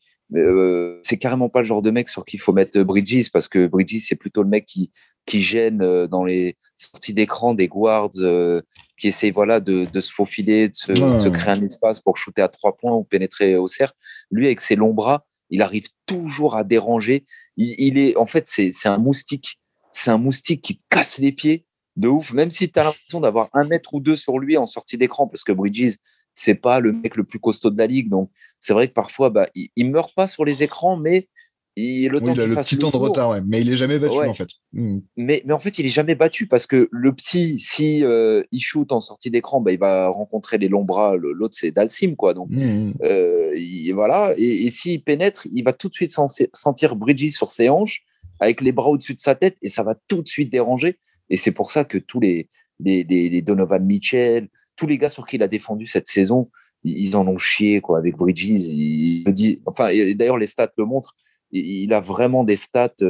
Euh, quand on regarde les stats avancées de défense différentielle de goal percentage de l'adversaire, la qualité des adversaires qui défend, le nombre de minutes qui passent sur eux, etc., les defensive ratings, le nombre de wins, etc tu te dis clairement, le mec, il a un gros dossier pour moi, Deepoy, mais énorme. Oh, Plus effectivement ce qu'on disait juste avant, le, côté, il a joué euh, tous les matchs de la saison. C'est le joueur avec le plus gros total de minutes sur, l'ensemble de, la saison. Je pense que. Enfin, on, voilà, on, verra, on verra ce que ça donne. Il en euh, pense quoi pour Deepoy, Tom? Ouais, voilà. Euh, son avis, nous, on connaît le nôtre, mais, mais lui, il en pense quoi, Deepoy Demain, il est élu Deepoy. Bridges, t'es choqué tu dis ouais, ça, ça, se mérite. Je trouve que euh. ce, serait, je trouve que ce serait mérité parce que je pense que c'est euh, si, si tu prends entre, entre euh, l'entre-deux mondes, c'est-à-dire Marcus Smart qui est entre lui par exemple le monstre entre guillemets sur, sur les, les, guards et sur le poste au, poste de pivot par exemple, tu auras le trio Bama Debayo, Woody Gobert et Jaren Jackson Jr. en fait, je pense que Michael Bridges, c'est le on va dire que si tu dois faire, euh, par exemple, euh, un ranking, comme, par exemple comme, comme, un gymnastique, tu vois, ouais. dans, chacune des disciplines, il sera jamais premier, mais il sera rarement cinquième, tu vois. Mhm. Ouais. Et du coup, sur l'ensemble, je pense que ouais, il aurait, il peut avoir. Euh, moi, pour moi, ça me choquerait pas qu'il ait, ça me choquerait pas qu'il ait le trophée. Mhm. Ouais, j'espère. Et je, je, j'irais moi plus vers Jaren Jackson Jr. par rapport à sa progression un peu mais franchement, ce serait pas. Ce serait il a joué combien de matchs cette année, triplé Il a combien de matchs dans les Il se trophée euh, cette saison. Après, moi, le seul. truc Jackson, je sais plus. Le seul truc que il, a, il a combien de matchs? Il a hein combien de matchs? Excuse-moi, je te coupe, mais il a combien de matchs euh, Triple J sur la saison? 77. Ah ouais, il a loupé que 5 matchs. Ah ouais, il a fait une saison très complète. Ah ok, je pensais qu'il avait loupé genre 15 ou 20, tu vois, un truc comme ça. Non, non, non. Ah oui, d'accord. Ok, ok. Il joue pas 30 minutes par match, mais il joue beaucoup de matchs. Et c'est l'une des raisons qui explique euh, bah, que Memphis euh, il fait une excellente saison, puisque ce qu'il fait est très difficilement remplaçable dans l'équipe. Et comme il n'a pas manqué beaucoup de matchs, contrairement aux saisons précédentes, bah, du coup, on a pu, ça a pu élever le plan. Ah ouais, non, c'est du lourd. Sur, plusieurs, sur plus de minutes. Intelligence de jeu défensif collectif, c'est du méga, c'est du heavy metal. C'est lourd. Puis en plus, il est meilleur contre. Qu'il ajoute ça au fait d'être défenseur très intelligent, fondamentalement, et capable de switcher et, de venir en aide, etc., de, combler, donc d'être vraiment dans une dynamique équipe défensive de fou comme Giz ou Smart, mais en plus, avec cette dimension, euh, je vous plante en plus 2,3 contre dans la tronche euh, par match. Ça, c'est cadeau papa. c'est même pas qui fait sa défense, mais, euh, mais voilà, c'est la cerise sur le gâteau. Non, c'est vrai qu'il est, c'est que des candidats lourds. Pour moi, Bridges, pourrait mériter dans le sens où il se tape night in, night out, le meilleur, soit un, soit deux, soit trois, voire quatre parfois, sauf quand il s'appelle Janice, adverse. Euh, déjà, euh, tous les des fois sur la même position. Hein. Des fois sur la même position. Il switch sur tout le monde. C'est lui, défense des Suns. C'est lui, clairement, qui a fait que euh, Devin Booker a passé des gros caps en défense. C'est que Cam Johnson a passé des gros caps que tout le monde est impliqué, cela donne en défense. C'est Mikal. C'est Mikal, l'âme de cette équipe, c'est lui en fait. Et le, le Jay, c'est le gueulard. Euh, le talent, c'est D-Book. Euh, euh, le leader, c'est. Le cerveau, c'est Chris Paul. L'âme et le poumon, c'est Mikal. Quoi. Et, André, c'est c'est le délusionnel de l'équipe. Quoi, ah, c'est le talent, le talent aussi, hein, Eton. C'est le talent, ouais, mais c'est le talent aussi, hein, puisque, tu vois, par exemple, on parlait de sa progression sur le, le short roll. Alors, non seulement ah, il y a, du playmaking, mais il y a aussi du scoring à foison sur short roll. Hein. Ah, C'est-à-dire qu'il peut te punir soit en faisant la passe dans le coin, soit en mhm. déclenchant son shoot, soit en, posant deux dribbles en avançant et en faisant son petit hook là, son, espèce un de, dribble on va dire, de nulle part, quasi indéfendable. Ouais, voir un dribble, d'autant plus qu'effectivement il le rentre quasiment à chaque fois. Hein. C'est vraiment le. Faut pas qu'il dribble, euh, C'est son gros défaut. Son gros défaut, c'est qu'il faut absolument pas qu'il faut qu'il progresse au dribble. Oui, passe pas trop la balle en bas, dit André. Il faut pas trop qu'il mette la balle vers le bas. Il faut qu'il s'imite à un dribble, deux grands max et qu'il fasse son move parce que vraiment à chaque fois il se fait chipper la balle. Et il a un toucher de velours incroyable pour un pivot, un des meilleurs de la ligue aussi. Le, si c'est pas le meilleur, je veux dire, le type, euh, c'est bah, celui qui tente de plus de hook shots. Euh, il shoot tout près du cercle, mais aussi dans la raquette. Ouais, il y a Jokic, voilà, c'est lui et Jokic qui sont vraiment les, les, les, les, pères, on va dire, du euh, rim paint mid-range, quoi. C'est le mhm. toucher de velours. Euh, et euh, il, a, il a ça pour lui. C'est vrai que c'est un bon passeur qui fait pas énormément de passes d'ess, mais qui a une belle qualité de passe. On le voit depuis le début de sa carrière. Il est capable de, de, vraiment envoyer de la, de la grosse passe à, à du joueur. bien servir sur les cuts, parce que c'est pas évident, tu vois. Il y a voir la passe, il a réalisé, et sur les cuts, notamment de, de Michael Bridges, ou sinon vous avez une action des fois que vous appelez pour Devin Booker, qui fait mhm. semblant de remonter euh, au niveau de la ligne à trois points et qui mhm. finalement recoupe dans la raquette. Il arrive bien à trouver du coup euh, sur le bon timing avec une belle passe euh, à terre. Quoi. Donc c'est pas, il faut voir la passe et après pouvoir la faire. Et cette mhm. saison, je trouve que Ayton il fait ça. Ouais, c'est une progression, une progression vraiment notable hein, de de, de sur cette, cette, gestion, on va dire, du tempo et du, timing, effectivement, sur, Mais pour finir, ces attaques-là. Ouais, pour finir juste sur Die, je, disais le, plus délusionnal, je sais pas comment on dit en français, le, ce qui se fait le plus d'illusions, mais c'est juste que euh, en rigolant, je dis ça, mais la conf de presse hier, euh, je l'ai regardé, donc je regarde chaque jour les confs de presse, enfin à chaque fois qu'il y a des post-practice avec les joueurs et tout, comme ça tu testes un peu la température, le moral a l'air d'être très bon, euh, les mecs ont l'air d'être déter, etc. On, va voir ce que ça va donner ce premier match malgré le long delay là entre le dernier match de saison joué par les titulaires et ce premier match de playoff, il se sera passé je sais pas combien de temps, euh, genre 10 jours. Ouais, c'est relou, mais bon. Euh, mais par contre, Die, il est là, il est plein de ah, euh, Dominaton. moi, je suis Dominaton. moi, je, moi, je.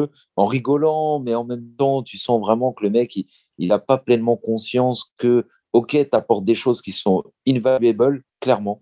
Sans Ayton, on n'est pas ce qu'on est, c'est clair et net. Par contre, euh, il y a des choses sur lesquelles il doit progresser. J'aimerais bien qu'il en parle un peu, qu'il essaie d'être la meilleure version de lui-même. Mais si ce mec-là est un jour la meilleure version de lui-même, euh, je ne sais pas c'est quoi le, ceiling de cette équipe, mais ça peut vraiment devenir une folie furieuse parce qu'on est en train d'assister à l'envol de, Michael Bridges.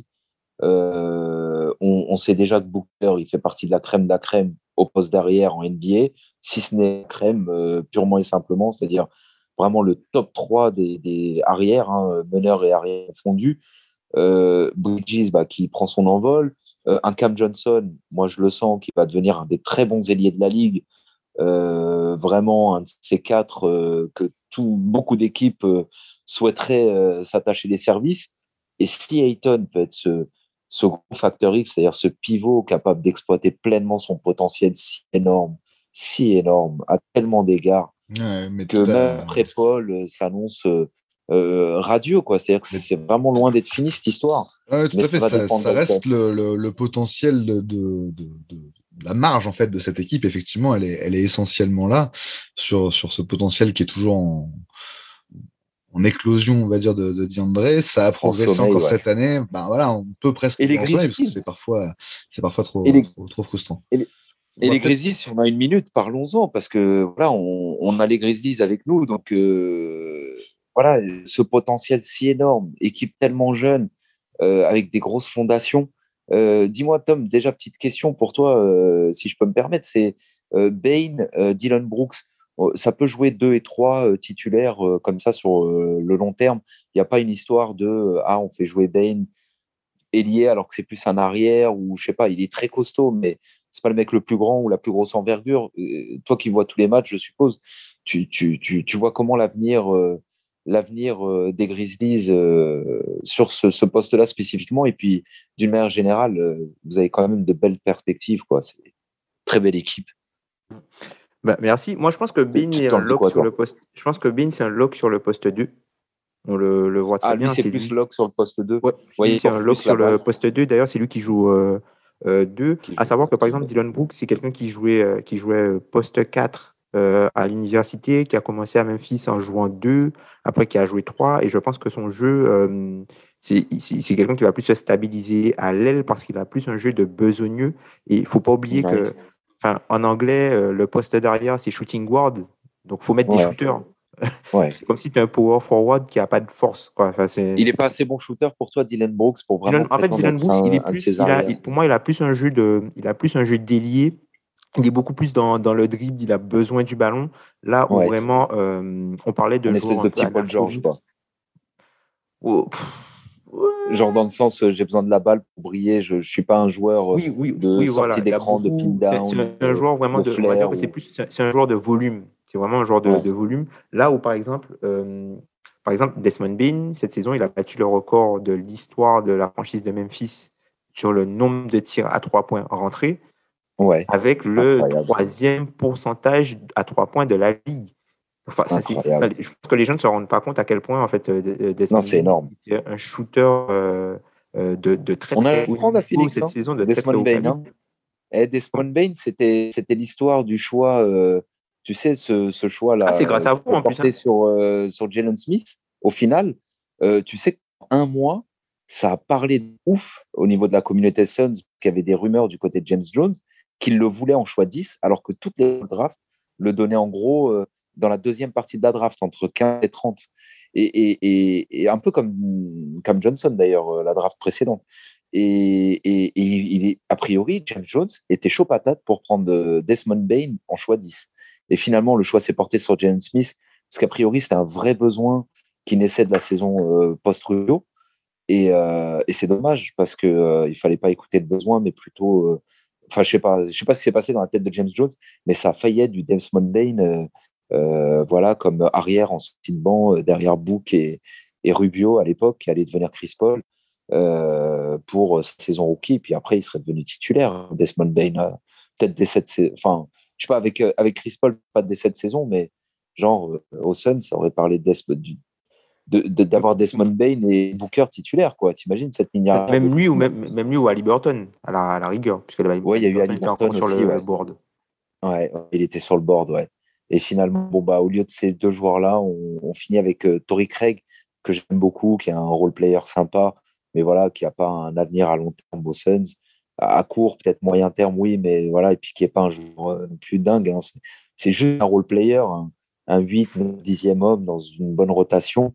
Euh, alors que là, on parle de joueurs qui sont des, des, des, titulaires en puissance et, qui mmh, apportent mmh. énormément à leur équipe euh, respective, même si je pense que Bain, c'est plus fort que Ali Burton cette saison, bah, surtout depuis le transfert à Indiana pour Ali Burton.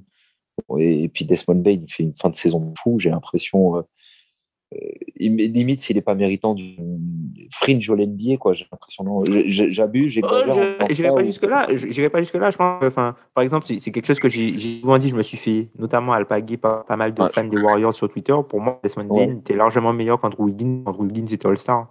Ouais, pas photo. pour moi aussi, ouais. Pour moi aussi. Sachant que Michael Bridges était, meilleur que, que, ces deux-là et que du coup, lui, il n'a pas non plus été All-Star. Oui, mais Michael Bridges, d'ailleurs, Michael Bridges, c'est quelque chose. Qui marque pas assez, oui. C'est une question, c'est une question que moi j'ai vraiment pour vous par rapport à l'évolution de Michael Bridges. À quel point vous êtes, euh, vous êtes inquiet par le manque de volume? C'est-à-dire que Michael Bridges, c'est un joueur hyper efficace, hyper efficient, mais la façon dont les équipes le défendent ne change pas tout simplement parce qu'elles n'ont pas peur du volume. Mhm. Et à quel bah, point ça vous êtes concerné par le manque de volume qui n'influence pas du coup la façon qu'il est défendu, même s'il est toujours très efficace? Pour moi, effectivement. Je vais te laisser répondre, hein, mais après je Vas-y, vas-y, je, te, donne. ça va être très rapide. Pour moi, c'est effectivement le, le, point sur lequel il y a, il y a quelque chose à faire. Euh, c'est vraiment très très fréquent euh, sur, euh, sur, la, sur la durée d'un match. De le voir voilà c'est même au-delà du côté voilà voilà c'est ça va pas c'est pas seulement on passe first ou c'est que vraiment euh, ouais, comme tu dis, vraiment disparaître de la, de, de la donne offensive, de l'équation offensive, même s'il voilà, il est toujours en mouvement, quoi que ce soit, mais on sent que euh, il y a des moments dans le match où il ne se met pas en avant par rapport à ça. Et on va dire qu'il n'en est pas vraiment euh, encore au point où bah, il peut laisser le jeu venir à lui ou quoi que ce soit. Donc c'est un, pour moi, c'est un chantier de, de, de, progression qui est assez énorme. Ça va avec euh, une, prise de confiance notamment dans son handle, parce qu'à mon avis, c'est aussi beaucoup là-dessus que ça jout. moi, je me rappelle du début de saison où, euh, où c'était euh, où il a été mis dans certains systèmes en, en, position de en position d'initiateur et où ça s'est pas très bien passé. Il y a eu des pertes de balles, des petits des petits moments un peu de flottement et de et d'incompréhension, on va dire collective. Et on va dire que pour moi, ça l'a un peu euh, calmé et qui s'est dit je vais me concentrer sur ce que je fais très bien. Et effectivement, du coup, ça, revient à ce que tu disais euh, avant Tom, euh, profiter du moment où la défense va m'oublier. Et effectivement, on a l'impression que ça, sur ce plan-là, globalement, alors que on l'a dit avec Hicham tout à l'heure, il a quand même progressé sur certains aspects très précis, c'est-à-dire finalement en cours de saison sur le handle, d'une manière générale aussi sur ses, ses, ses, tirs à mi-distance, on va dire sur la précision. Mais, mais on sent qu'en termes d'implication euh, et de, et de entre guillemets, euh, bah ça, fait partie du, package de, la prise de confiance par rapport à ça. Je pense qu'il n'a pas encore passé ce stade-là et qu'il doit le passer impérativement. Ça, fait partie des, plus gros trucs. Pour moi, c'est le plus gros truc offensivement qui doit, qui doit encore passer. Ouais, je suis carrément d'accord avec ça. C'est vrai, l'histoire de la prise de conscience. On souligne que dans les confs de presse, euh, quand euh, Book parle de, de Mikal depuis des années, hein, pas que depuis cette saison, il parle souvent de la confiance. Il dit ouais, euh, quand on lui pose la question, c'est quoi les progrès qui vous plaisent chez Mikal, machin, il dit ouais, il, prend de plus en plus confiance, c'est bien, il est de plus en plus déterminé à, montrer son talent, etc. Et euh, même s'il a un usage rate euh, toujours faible, c'est-à-dire que l'année dernière, il était à 14%, cette année, il est à, je crois, 15%. Donc, euh, on sait que le usage rate moyen théorique d'un joueur en NBA, ça devrait être 20%, hein, 100% divisé par 5 postes. Mais Michael Bridges, du haut de son efficacité folle au cercle, à mi-distance, et même à 3 points, surtout dans le coin, il a un, usage rate qui est plus faible que la moyenne, théorique. Et ça, c'est dû au fait qu'il y a un Booker dans l'équipe qui a plus de 31%, un Chris Paul qui a plus de 25%.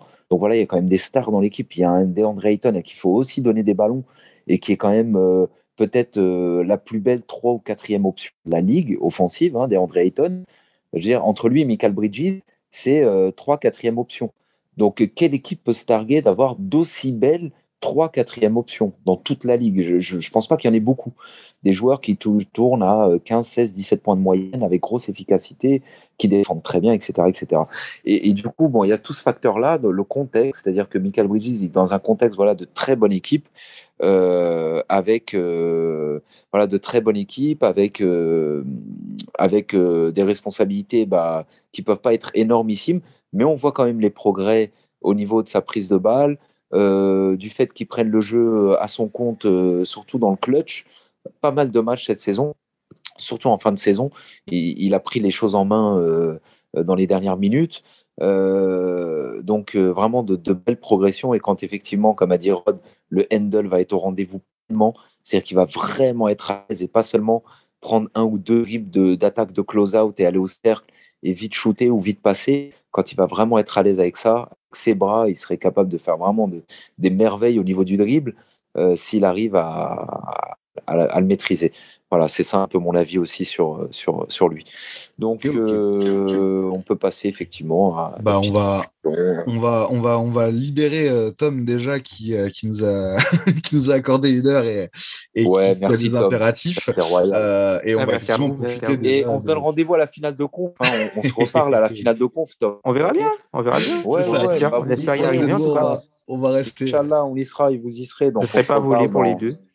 Ouais. Ce serait, ce serait, même, ce serait même la, plus élémentaire logique. On l'a dit tout à l'heure, c'est les deux, les deux meilleures équipes de la saison régulière, donc ce serait tout à fait logique de les retrouver en, finale de la conférence Ouest. Et eh bien, écoute, rendez-vous est pris, Tom. Si jamais euh, il y, a cet affrontement-là, on sera ravi de t'accueillir à nouveau. Ah, on l'a pris euh, En tout cas, on est déjà ravi de t'avoir eu euh, avec nous. C'était vraiment passionnant ce que, ce que tu as pu nous dire. On aime vraiment, là, c'est ce qu'on a fait dans les dernières émissions, avoir, avoir des regards extérieurs sur, sur, sur notre belle équipe de Phoenix. Donc, c'était passionnant. Merci beaucoup, Tom. Oh, merci, à vous, merci pour l'invitation, ça fait vraiment plaisir. Euh, et puis, euh, continuez ce que vous faites. Hein. Encore une fois, euh, écouteur de, la première heure, moi, je suis content en fait de voir des initiatives sur des franchises. On n'est pas tout le temps obligé d'aller chercher du contenu en anglais parce qu'on a du très bon contenu sur les franchises en français. Et du coup, c'est, je trouve que c'est très bien ce que vous faites. Et puis, bah, continuez comme ça. Ben, on, apprécie, on apprécie à mort et nous aussi, on kiffe hein, ton contenu, les grises. Déjà tout ce qui est compte grises, voilà, ah bah, ils sont au top, oui. Cellule grise. Euh, euh, cellule grise, c'est le sang, hein, c'est les meilleurs. Ouais, vous êtes vraiment au top, les gars. Euh, régulièrement, je regarde ce que vous faites et, et j'invite tout le monde à jeter un œil. C'est un de ces comptes super sympas de la NBA FR. Euh, tous les comptes sont pas super sympas.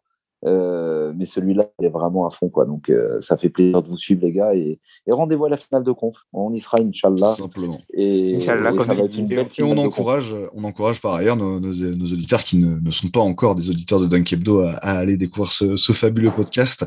A priori, c'est plutôt l'inverse. Hein. C'est plutôt vu qu'ils sont, ils sont un peu plus, un peu plus installés dans le game, évidemment. Dunk Hebdo, euh, écoutez-nous de temps en temps, Dunk Hebdo, les auditeurs. Hein. Les auditeurs, bien sûr. En tout cas, un grand, un grand merci à Thomas. Et puis nous, bah, on va se retrouver avec Hicham en duo pour, euh, pour parler un tout petit peu des, des playoffs qui arrivent et, de, et de comment on sent les choses euh, après cette, cette, cette interlude. À tout de suite. Yes. Suns in Sport.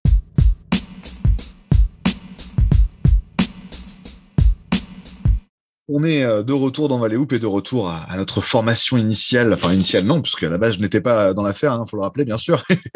Euh, mais en tout cas, voilà, notre, petit duo avec Hicham pour, euh, bah, pour discuter un peu de ce qui attend les Suns là, dans les prochains jours.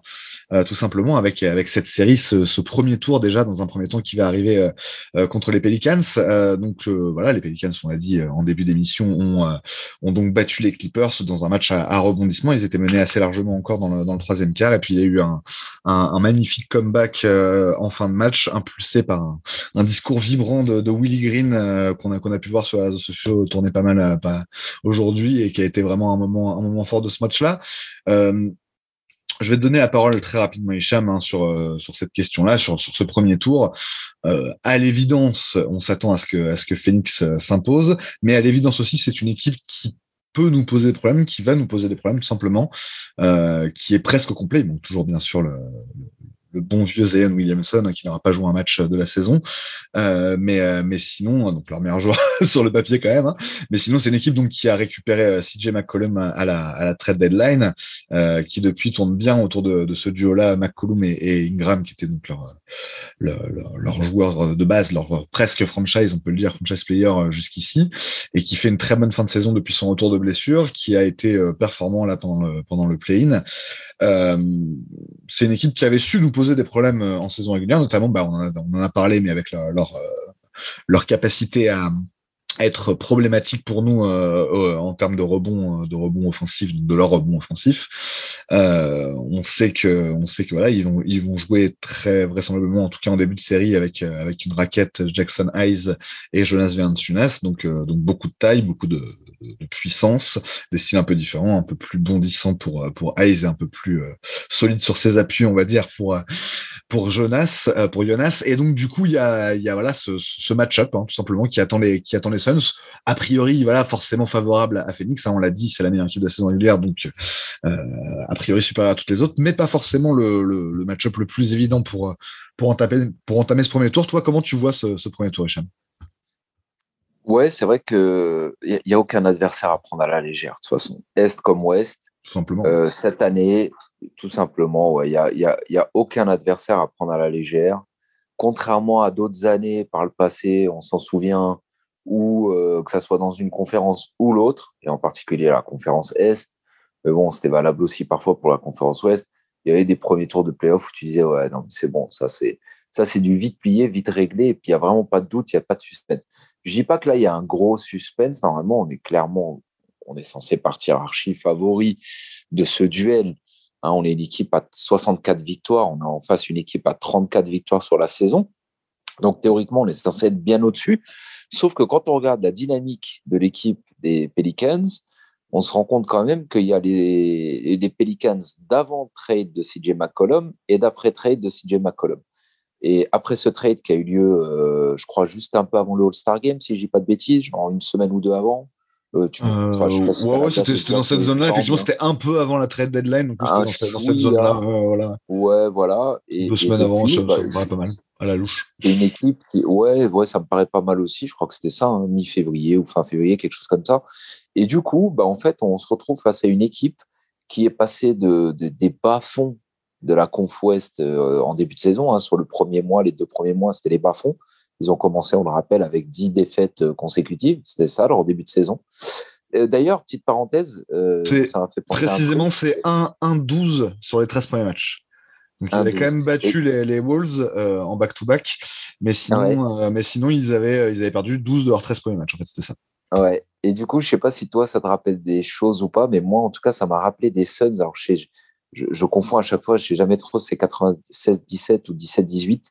Il me semble que c'est 96-17, mais bon, à vérifier. Fin des années 90, une équipe des Suns qui démarre avec, euh, je crois, euh, euh, 13 défaites consécutives la saison, un truc comme ça, ou 10 ou 13 défaites, un truc du genre, qui finit en trombe et qui finit par se qualifier en playoff.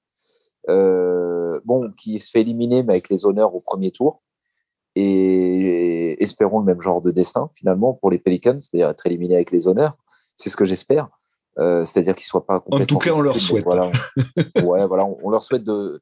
de, ah, faut pas être trop. Euh, euh, voir trop les équipes de haut. On est sur le papier censé être bien meilleur, mais enfin, on a quand même cette équipe-là qui tourne vraiment bien depuis deux mois, avec CJ McCollum, qui est vraiment un joueur d'expérience, euh, qui voilà, euh, qui, qui, qui a pas froid aux yeux, quoi, qui, qui n'hésite pas à tenter des shoots, même quand il est à 1 sur 7 au shoot, bah, il va prendre des 7 shoots suivants. Il n'a pas de problème avec ça.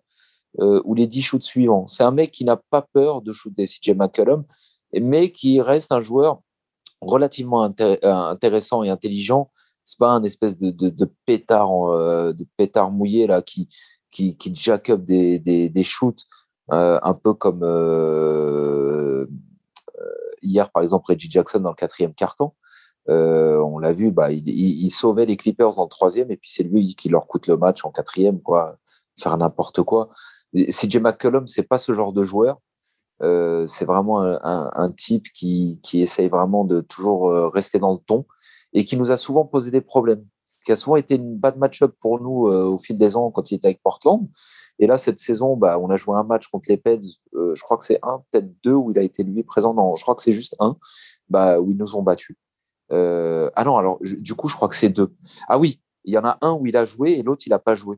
Euh, dis-moi si j'ai une connerie, mais il me semble non, que le premier qu'on joue, qu'on joue contre eux, ils nous battent et puis ils nous battent bien. Hein. Ils nous font comme Atlanta avant eux. Euh, voilà, ouais, c'est le 131-115 le 15 mars, effectivement. Je crois que c'est ce match-là. Oui, on s'était fait euh, assez nettement dominer.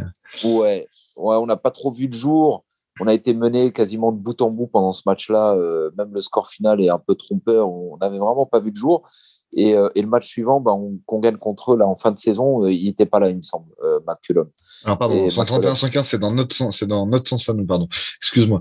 Euh, et celui-là, c'est celui qu'on gagne. Alors, je suis en train de vérifier tout de suite. Est-ce qu'il était dans ce match-là euh, CJ, oui, non, il était là. C'est Ingram qui était absent sur ce match-là.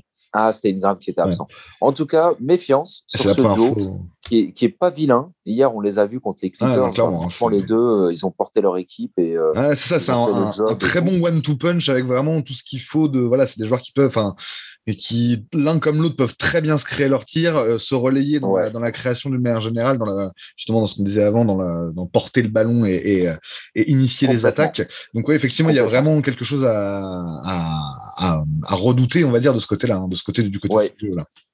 Ils n'ont pas de vrai meneur, par contre, parce que du coup, si Jay McCollum il joue meneur, alors ils ont ce Herb Jones qui est euh, fort intéressant défensivement, qui a vraiment euh, des, des, des des mensurations et un état d'esprit euh, pour faire de lui euh, la nouvelle coqueluche euh, défensive à l'aile hein, de la ligue. Vraiment des prédispositions un peu comme Jaden McDaniels ou ces mecs-là à Minnesota.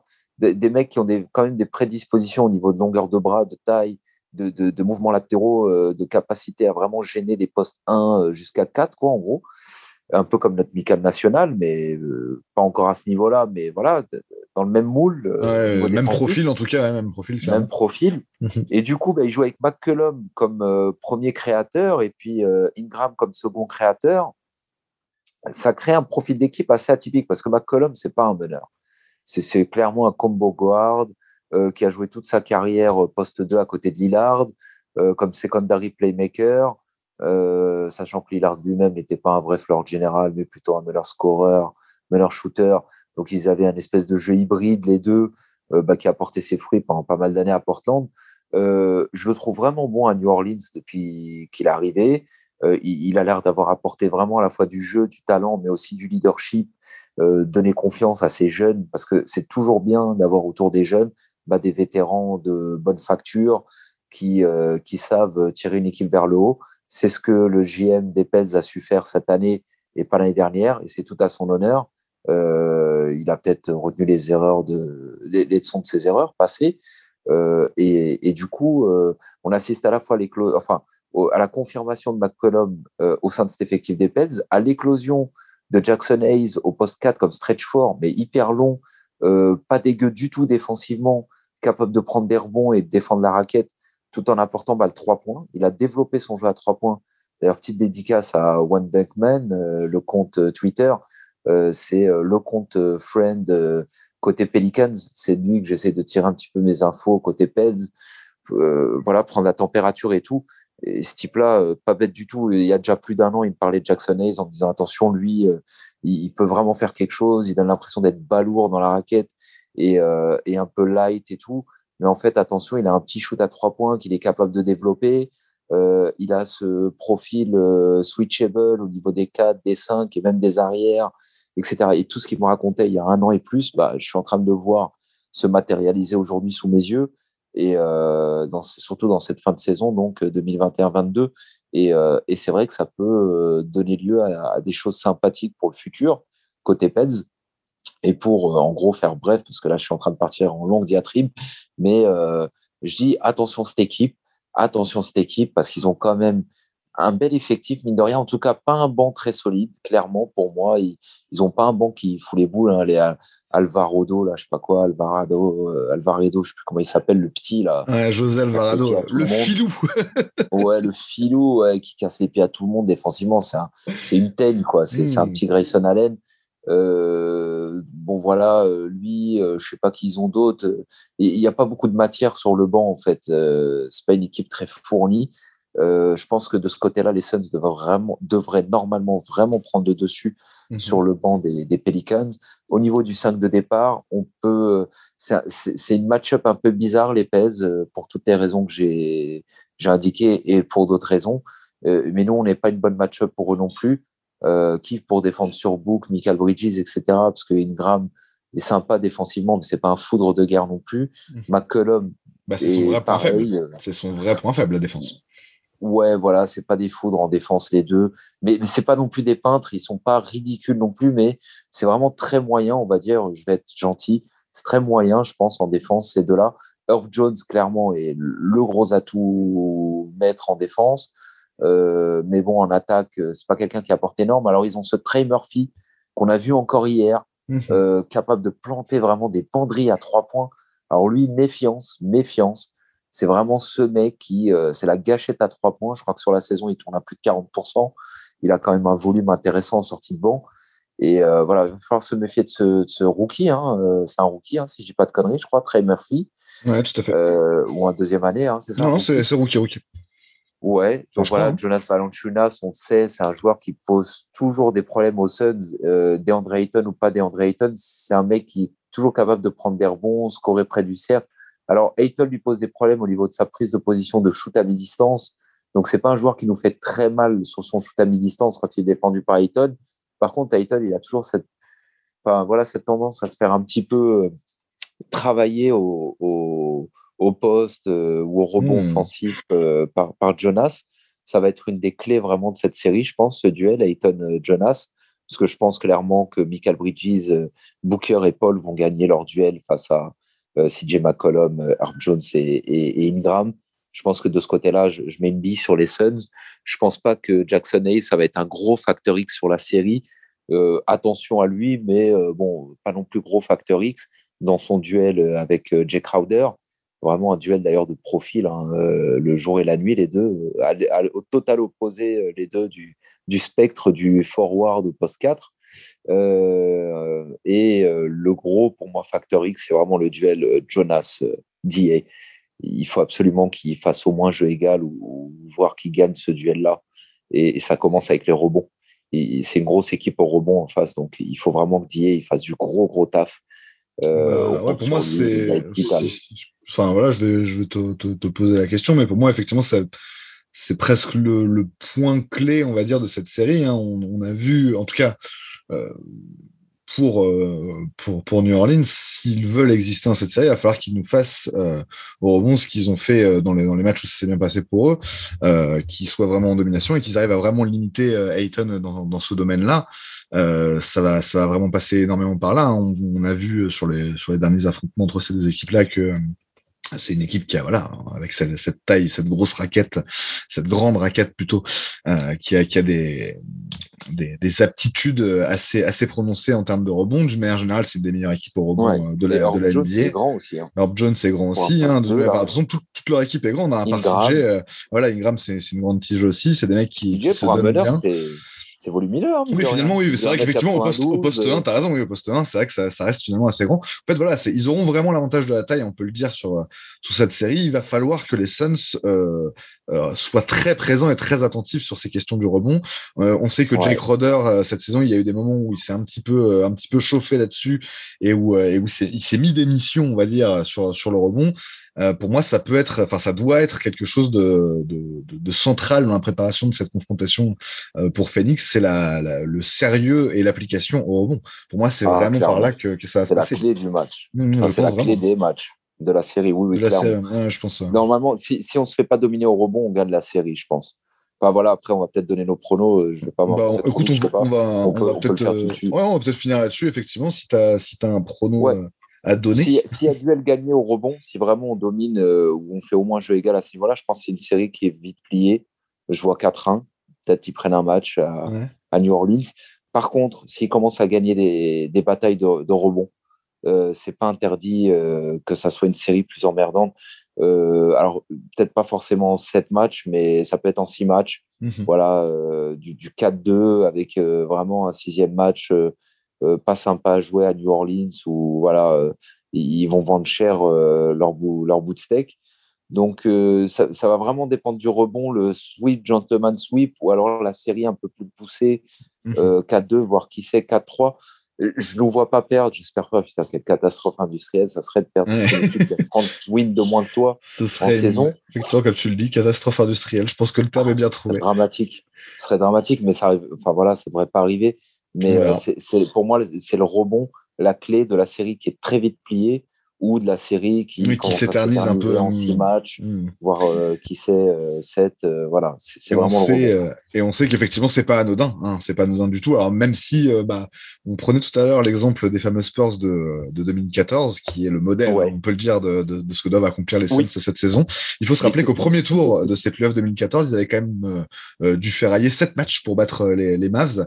donc voilà, comme quoi finalement, des fois, c'est au premier tour qu'on a la, la, la plus grande ah, ça je, arrive. Hein. Je pense pas que ce sera le cas là, effectivement, pour les Suns, mais voilà, c'est ça, ça peut arriver et il faut aussi se préparer à ça, notamment parce qu'effectivement, la match-up n'est pas, n'est pas favorable. Personnellement, effectivement, je pense qu'ils vont nous poser problème. Je pense que le, ce que tu avais mentionné avant qu'on fasse ce, cette projection là, juste, juste en fin de, de partie précédente, sur le, le, timing du, du, match, le délai, on va dire, de 10 jours entre notre, notre dernier match à, au complet.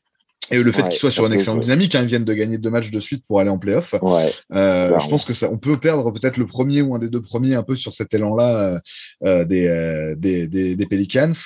Euh, par contre, sur la durée, c'est vrai que je, je pense qu'on va, on va finir par trouver les clés. Moi, je vois bien un 4-2 dans cette série. Je pense qu'ils vont nous poser quand même des problèmes, euh, notamment parce qu'il va falloir que, que Ayton se mette en route euh, dans, dans, dans, ces playoffs, dans cette saison, au niveau où il a été la saison dernière. Hein. Pour l'instant, il a toujours pas, on l'a toujours pas revu au niveau des derniers playoffs. pour l'instant, depuis en termes d'intensité et de concentration, c'est vraiment ça dont je parle.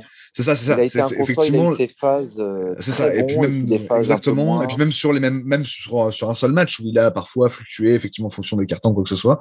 Euh, là, on a vraiment besoin du, même Ayton que, la saison dernière. Ça tombe bien. Hein. Lui, comme, comme tu le disais, il a annoncé, euh, euh, il a annoncé qu'il était, qu'il était en pleine confiance et qu'il était sûr de sa force, on va dire. Je suis domine Ayton. Bah, vas-y, montre maintenant. effectivement, il va, falloir qu'il le montre et c'est, voilà, c'est d'autant plus vu ce qu'on a dit sur le rebond, d'autant plus vu ce qu'on a dit sur le rebond, c'est, c'est peut-être le joueur le plus important dans cette série qui va être le plus important dans cette série pour, pour Phoenix. En tout cas, le, le, joueur dont le delta de, de performance, voilà, effectivement, tout simplement, on peut l'appeler comme ça, va, va, le plus influence, va le plus influer sur le, le résultat final.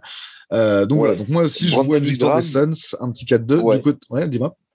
Ouais, Brandon Ingram, euh, le gros duel, l'autre gros duel, parce qu'il y a le duel McCollum-Booker. Moi, je suis assez confiant sur le, sur le Ingram, euh, Ingram Bridge. Je, je t'avoue que je suis assez confiant.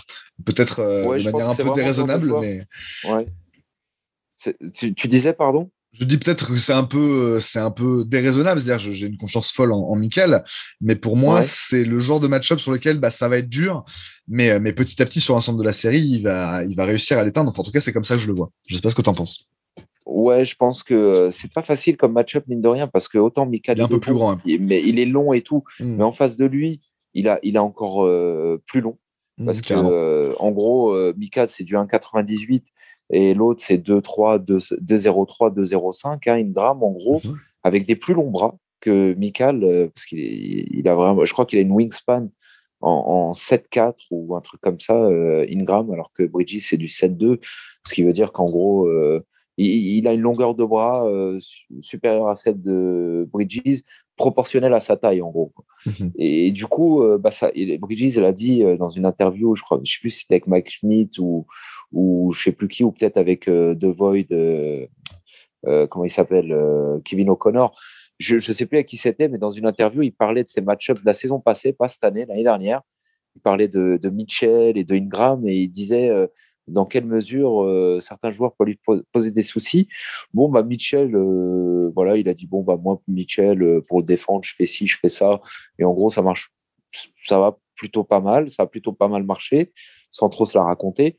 Mais par contre, dès qu'il est passé à Ingram, il a dit ouais, Ingram, il pose des soucis, quoi. Il pose des soucis, il est hyper long. il est assez athlétique, mine de rien. il n'hésite pas à aller au cercle. Il est, il, est, il est, vraiment pas facile à défendre. Et tu avais vraiment l'impression euh, dans, dans sa façon de parler de ses match-ups que Ingram, c'était beaucoup plus euh, un match-up souci pour lui qu'un euh, Mitchell, par exemple.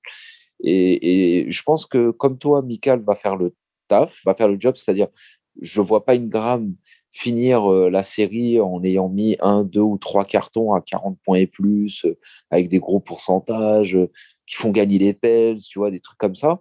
Euh, je ne le vois pas faire ce genre de truc. Ingram, je ne le vois pas être non plus à, à 15 points, à 7 euh, sur 25 au shoot, euh, match après match. Je pense qu'Ingram, il va faire quand même ses petites perfs, mais il va limiter ce qu'il faut pour euh, que ça pèse pas sur l'issue du match, quoi, sur le résultat final. Donc oui, je pense que c'est le gros duel à surveiller.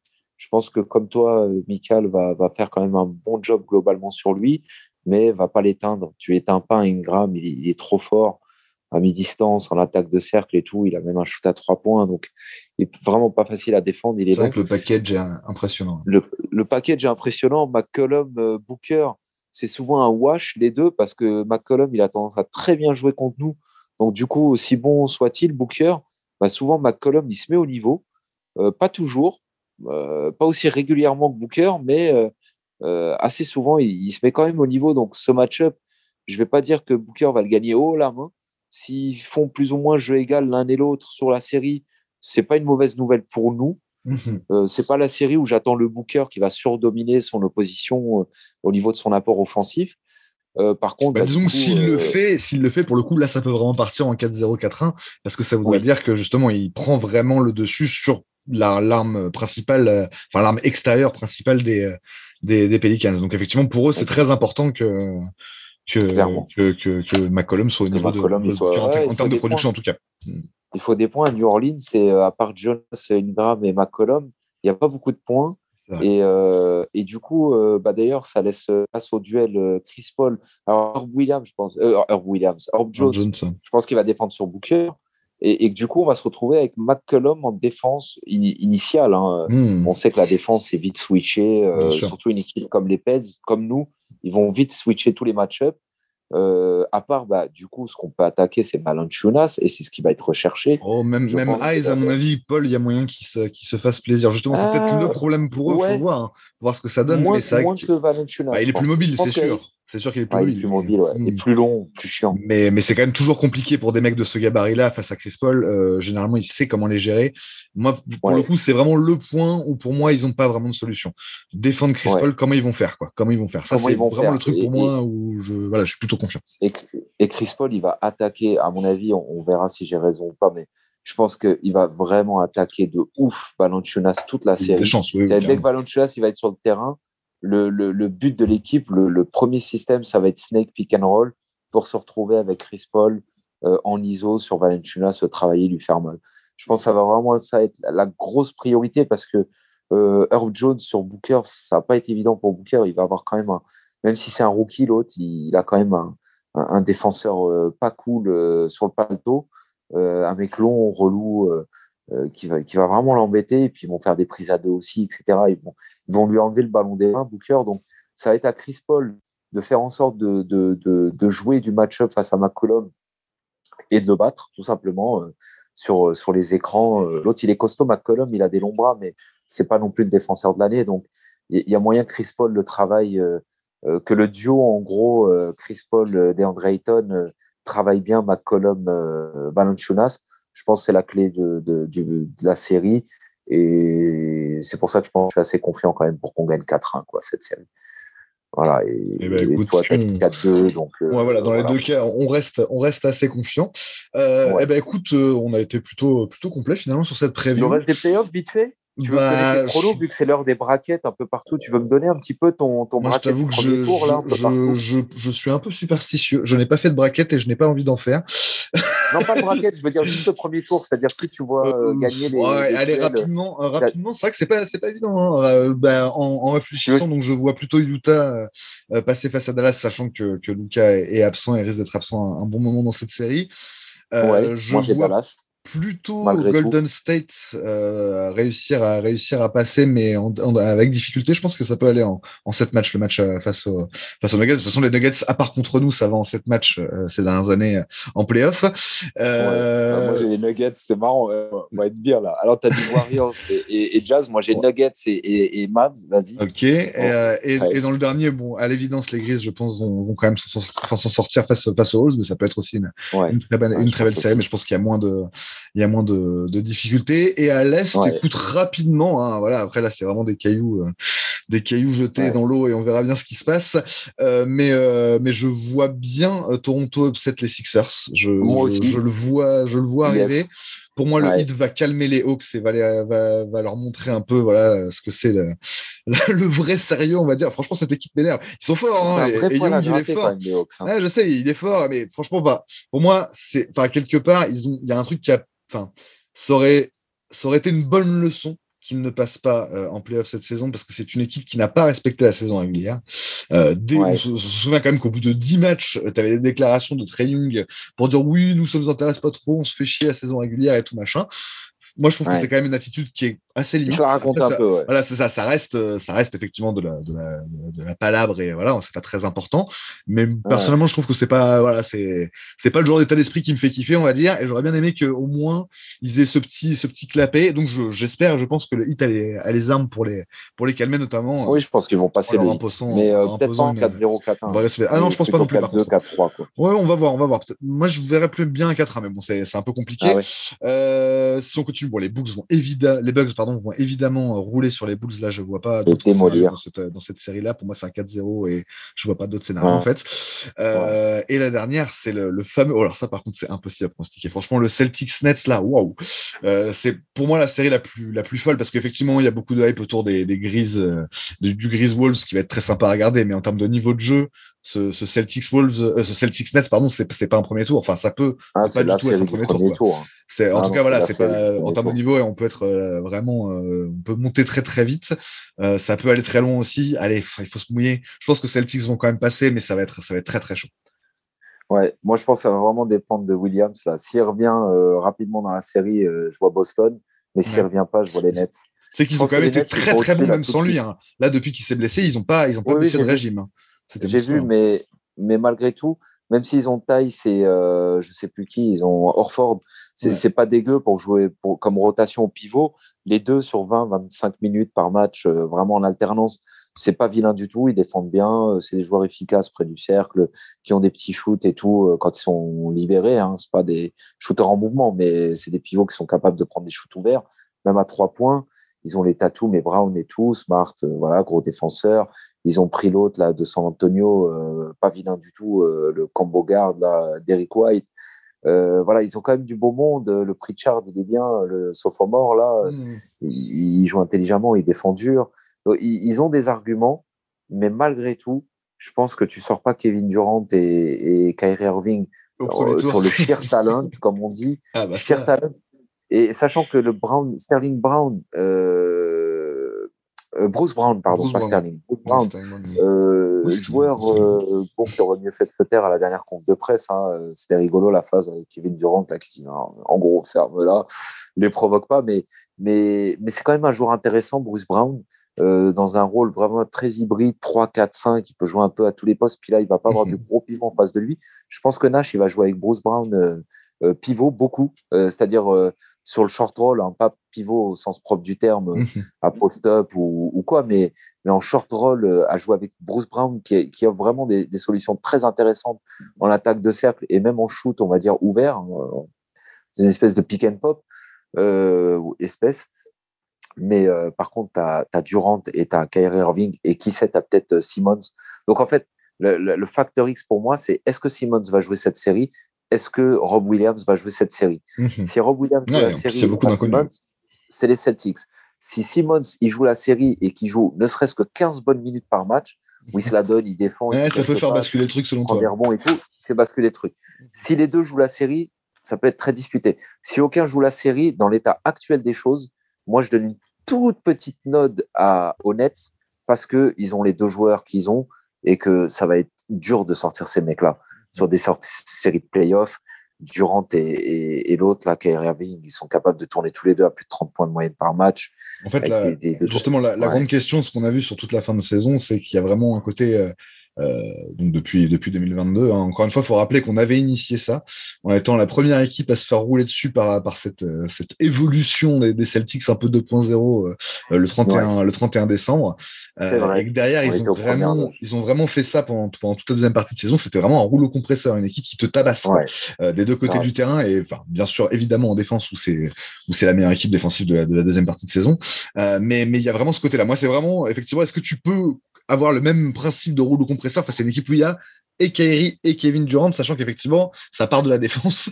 Donc, il va falloir stopper ces deux mecs-là, ou au moins un des deux. Enfin, effectivement, moi, je pense que sur la, durée euh, de la série, ça peut fonctionner euh, pour, euh, pour les Celtics, d'autant plus que, bah, je ne vais pas ramener encore le sujet des, des fragilités parce que c'est vraiment pas, pas le propos, mais, euh, mais voilà, si, si l'un des deux a un petit souci, ça devient impossible à gérer pour les Nets. Donc, euh, donc il y a aussi cette donnée-là à prendre en compte.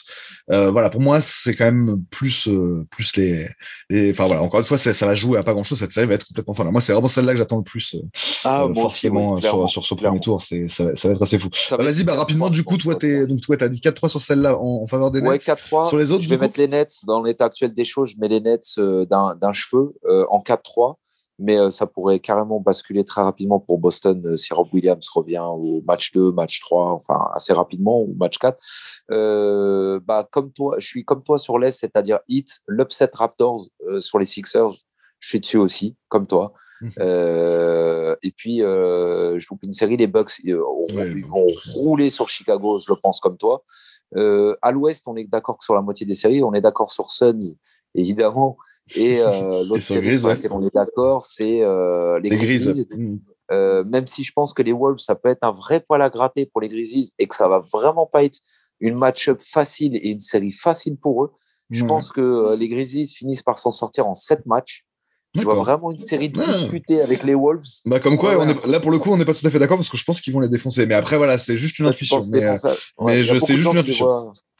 Mais je pense que ça va être beaucoup plus disputé, serré que euh, qu'initialement prévu par oui, beaucoup de gens. Ou hein, que l'écart entre les deux équipes pourrait laisser. Euh, voilà, en termes de, bilan. Mhm. ouais, ouais, parce que deux équipes jeunes qui se la donnent, les deux vont vouloir euh, euh voilà, aller loin et le plus loin possible. Et d'un côté, il y a quand même le facteur pas de baise qui a pas forcément côté Grizzlies, c'est-à-dire ce, ce mec, bon, il y a Dylan Brooks, on a dit, mais vétéran roublard. Il n'a pas non plus l'expérience et la hmm. niaque d'un pas de mmh.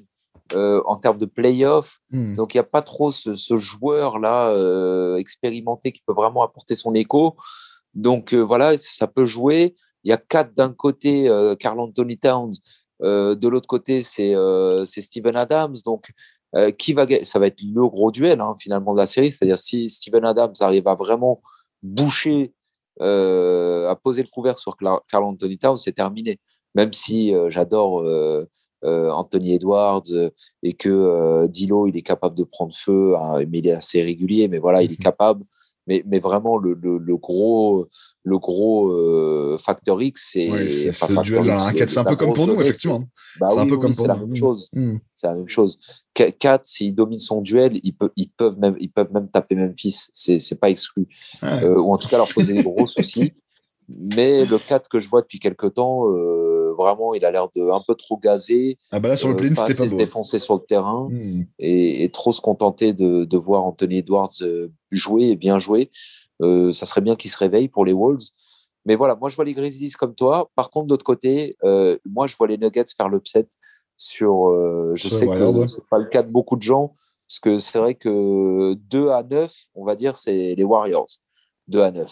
Par contre, euh, le numéro 1, bah, clairement, pour moi, c'est Jokic. Bah et la, superstar de cette série, c'est Jokic. Et je pense qu'à lui tout seul, il va réussir à plier, euh, à plier les Warriors euh, sur une série très disputée, hein, qui va être aussi en 6 ou 7 matchs. Mais je pense qu'il va gagner, que ça va jouer au couteau, que dans le money time, il va leur faire des dingueries, il va leur faire des trucs vraiment sales et, et éliminer les Warriors sur, sur des shoots, des hooks, des trucs.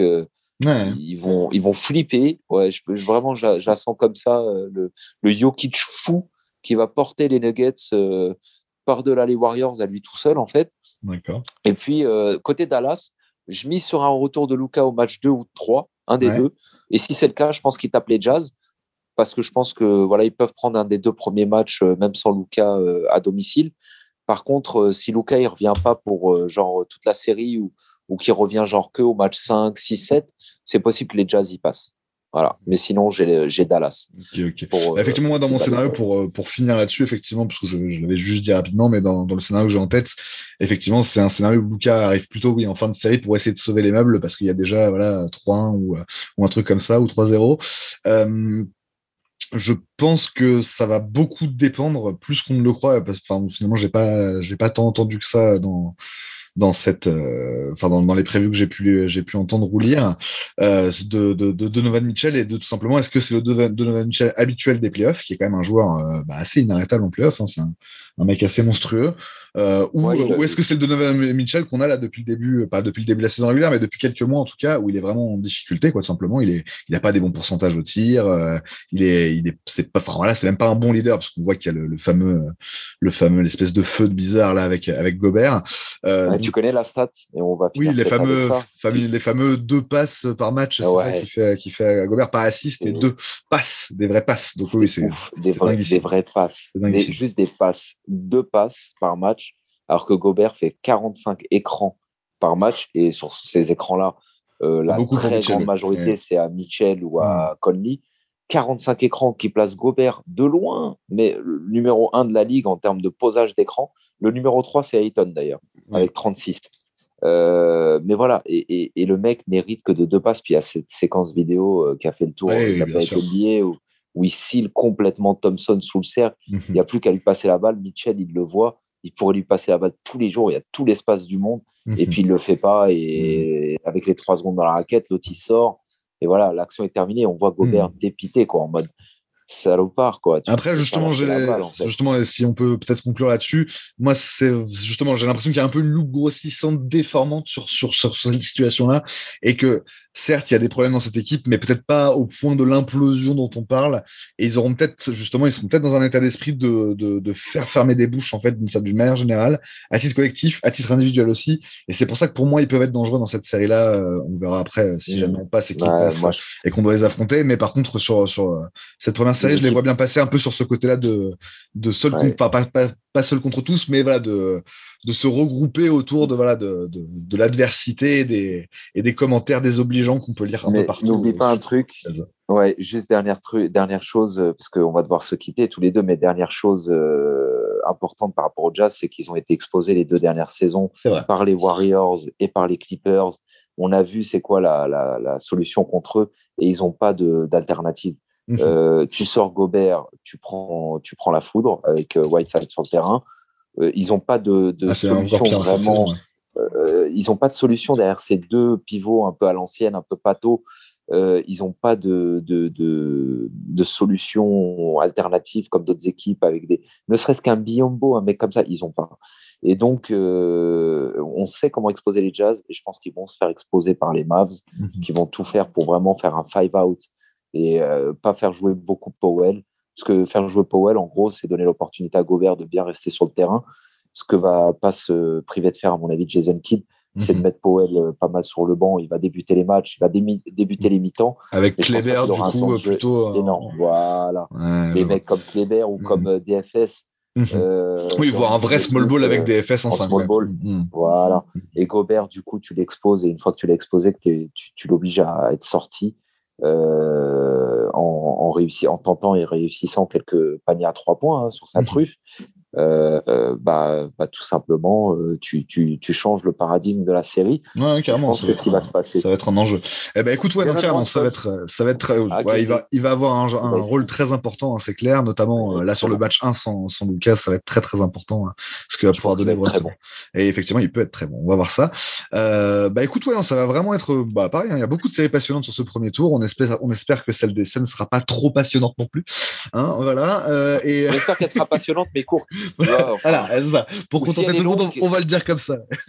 Qu'elle se finisse quand même en notre faveur, quoi qu'il arrive. Ne sous-estimons personne. Les ah, mais voilà, non, et comme je te disais, moi, pour moi, je vois plutôt un 4-2, donc je pense que ça va pas être euh, si simple que ça. Euh, très bien. Eh ben, écoute, merci Hicham. On se retrouvera très bientôt de toute façon pour, pour parler de, bah, de, de, ces playoffs qui vont débuter ce samedi. qui vont débuter même ce samedi, hein, parce que quand vous entendrez ce podcast, a priori, les playoffs auront débuté. bah, merci beaucoup. Merci à nos auditeurs. Merci à toi. T'es un chef. Très bientôt dans un nouveau Valais. Yes. Allez, bye yes. Allez, prends soin de toi. Salut à tous nos auditeurs. Bye bye.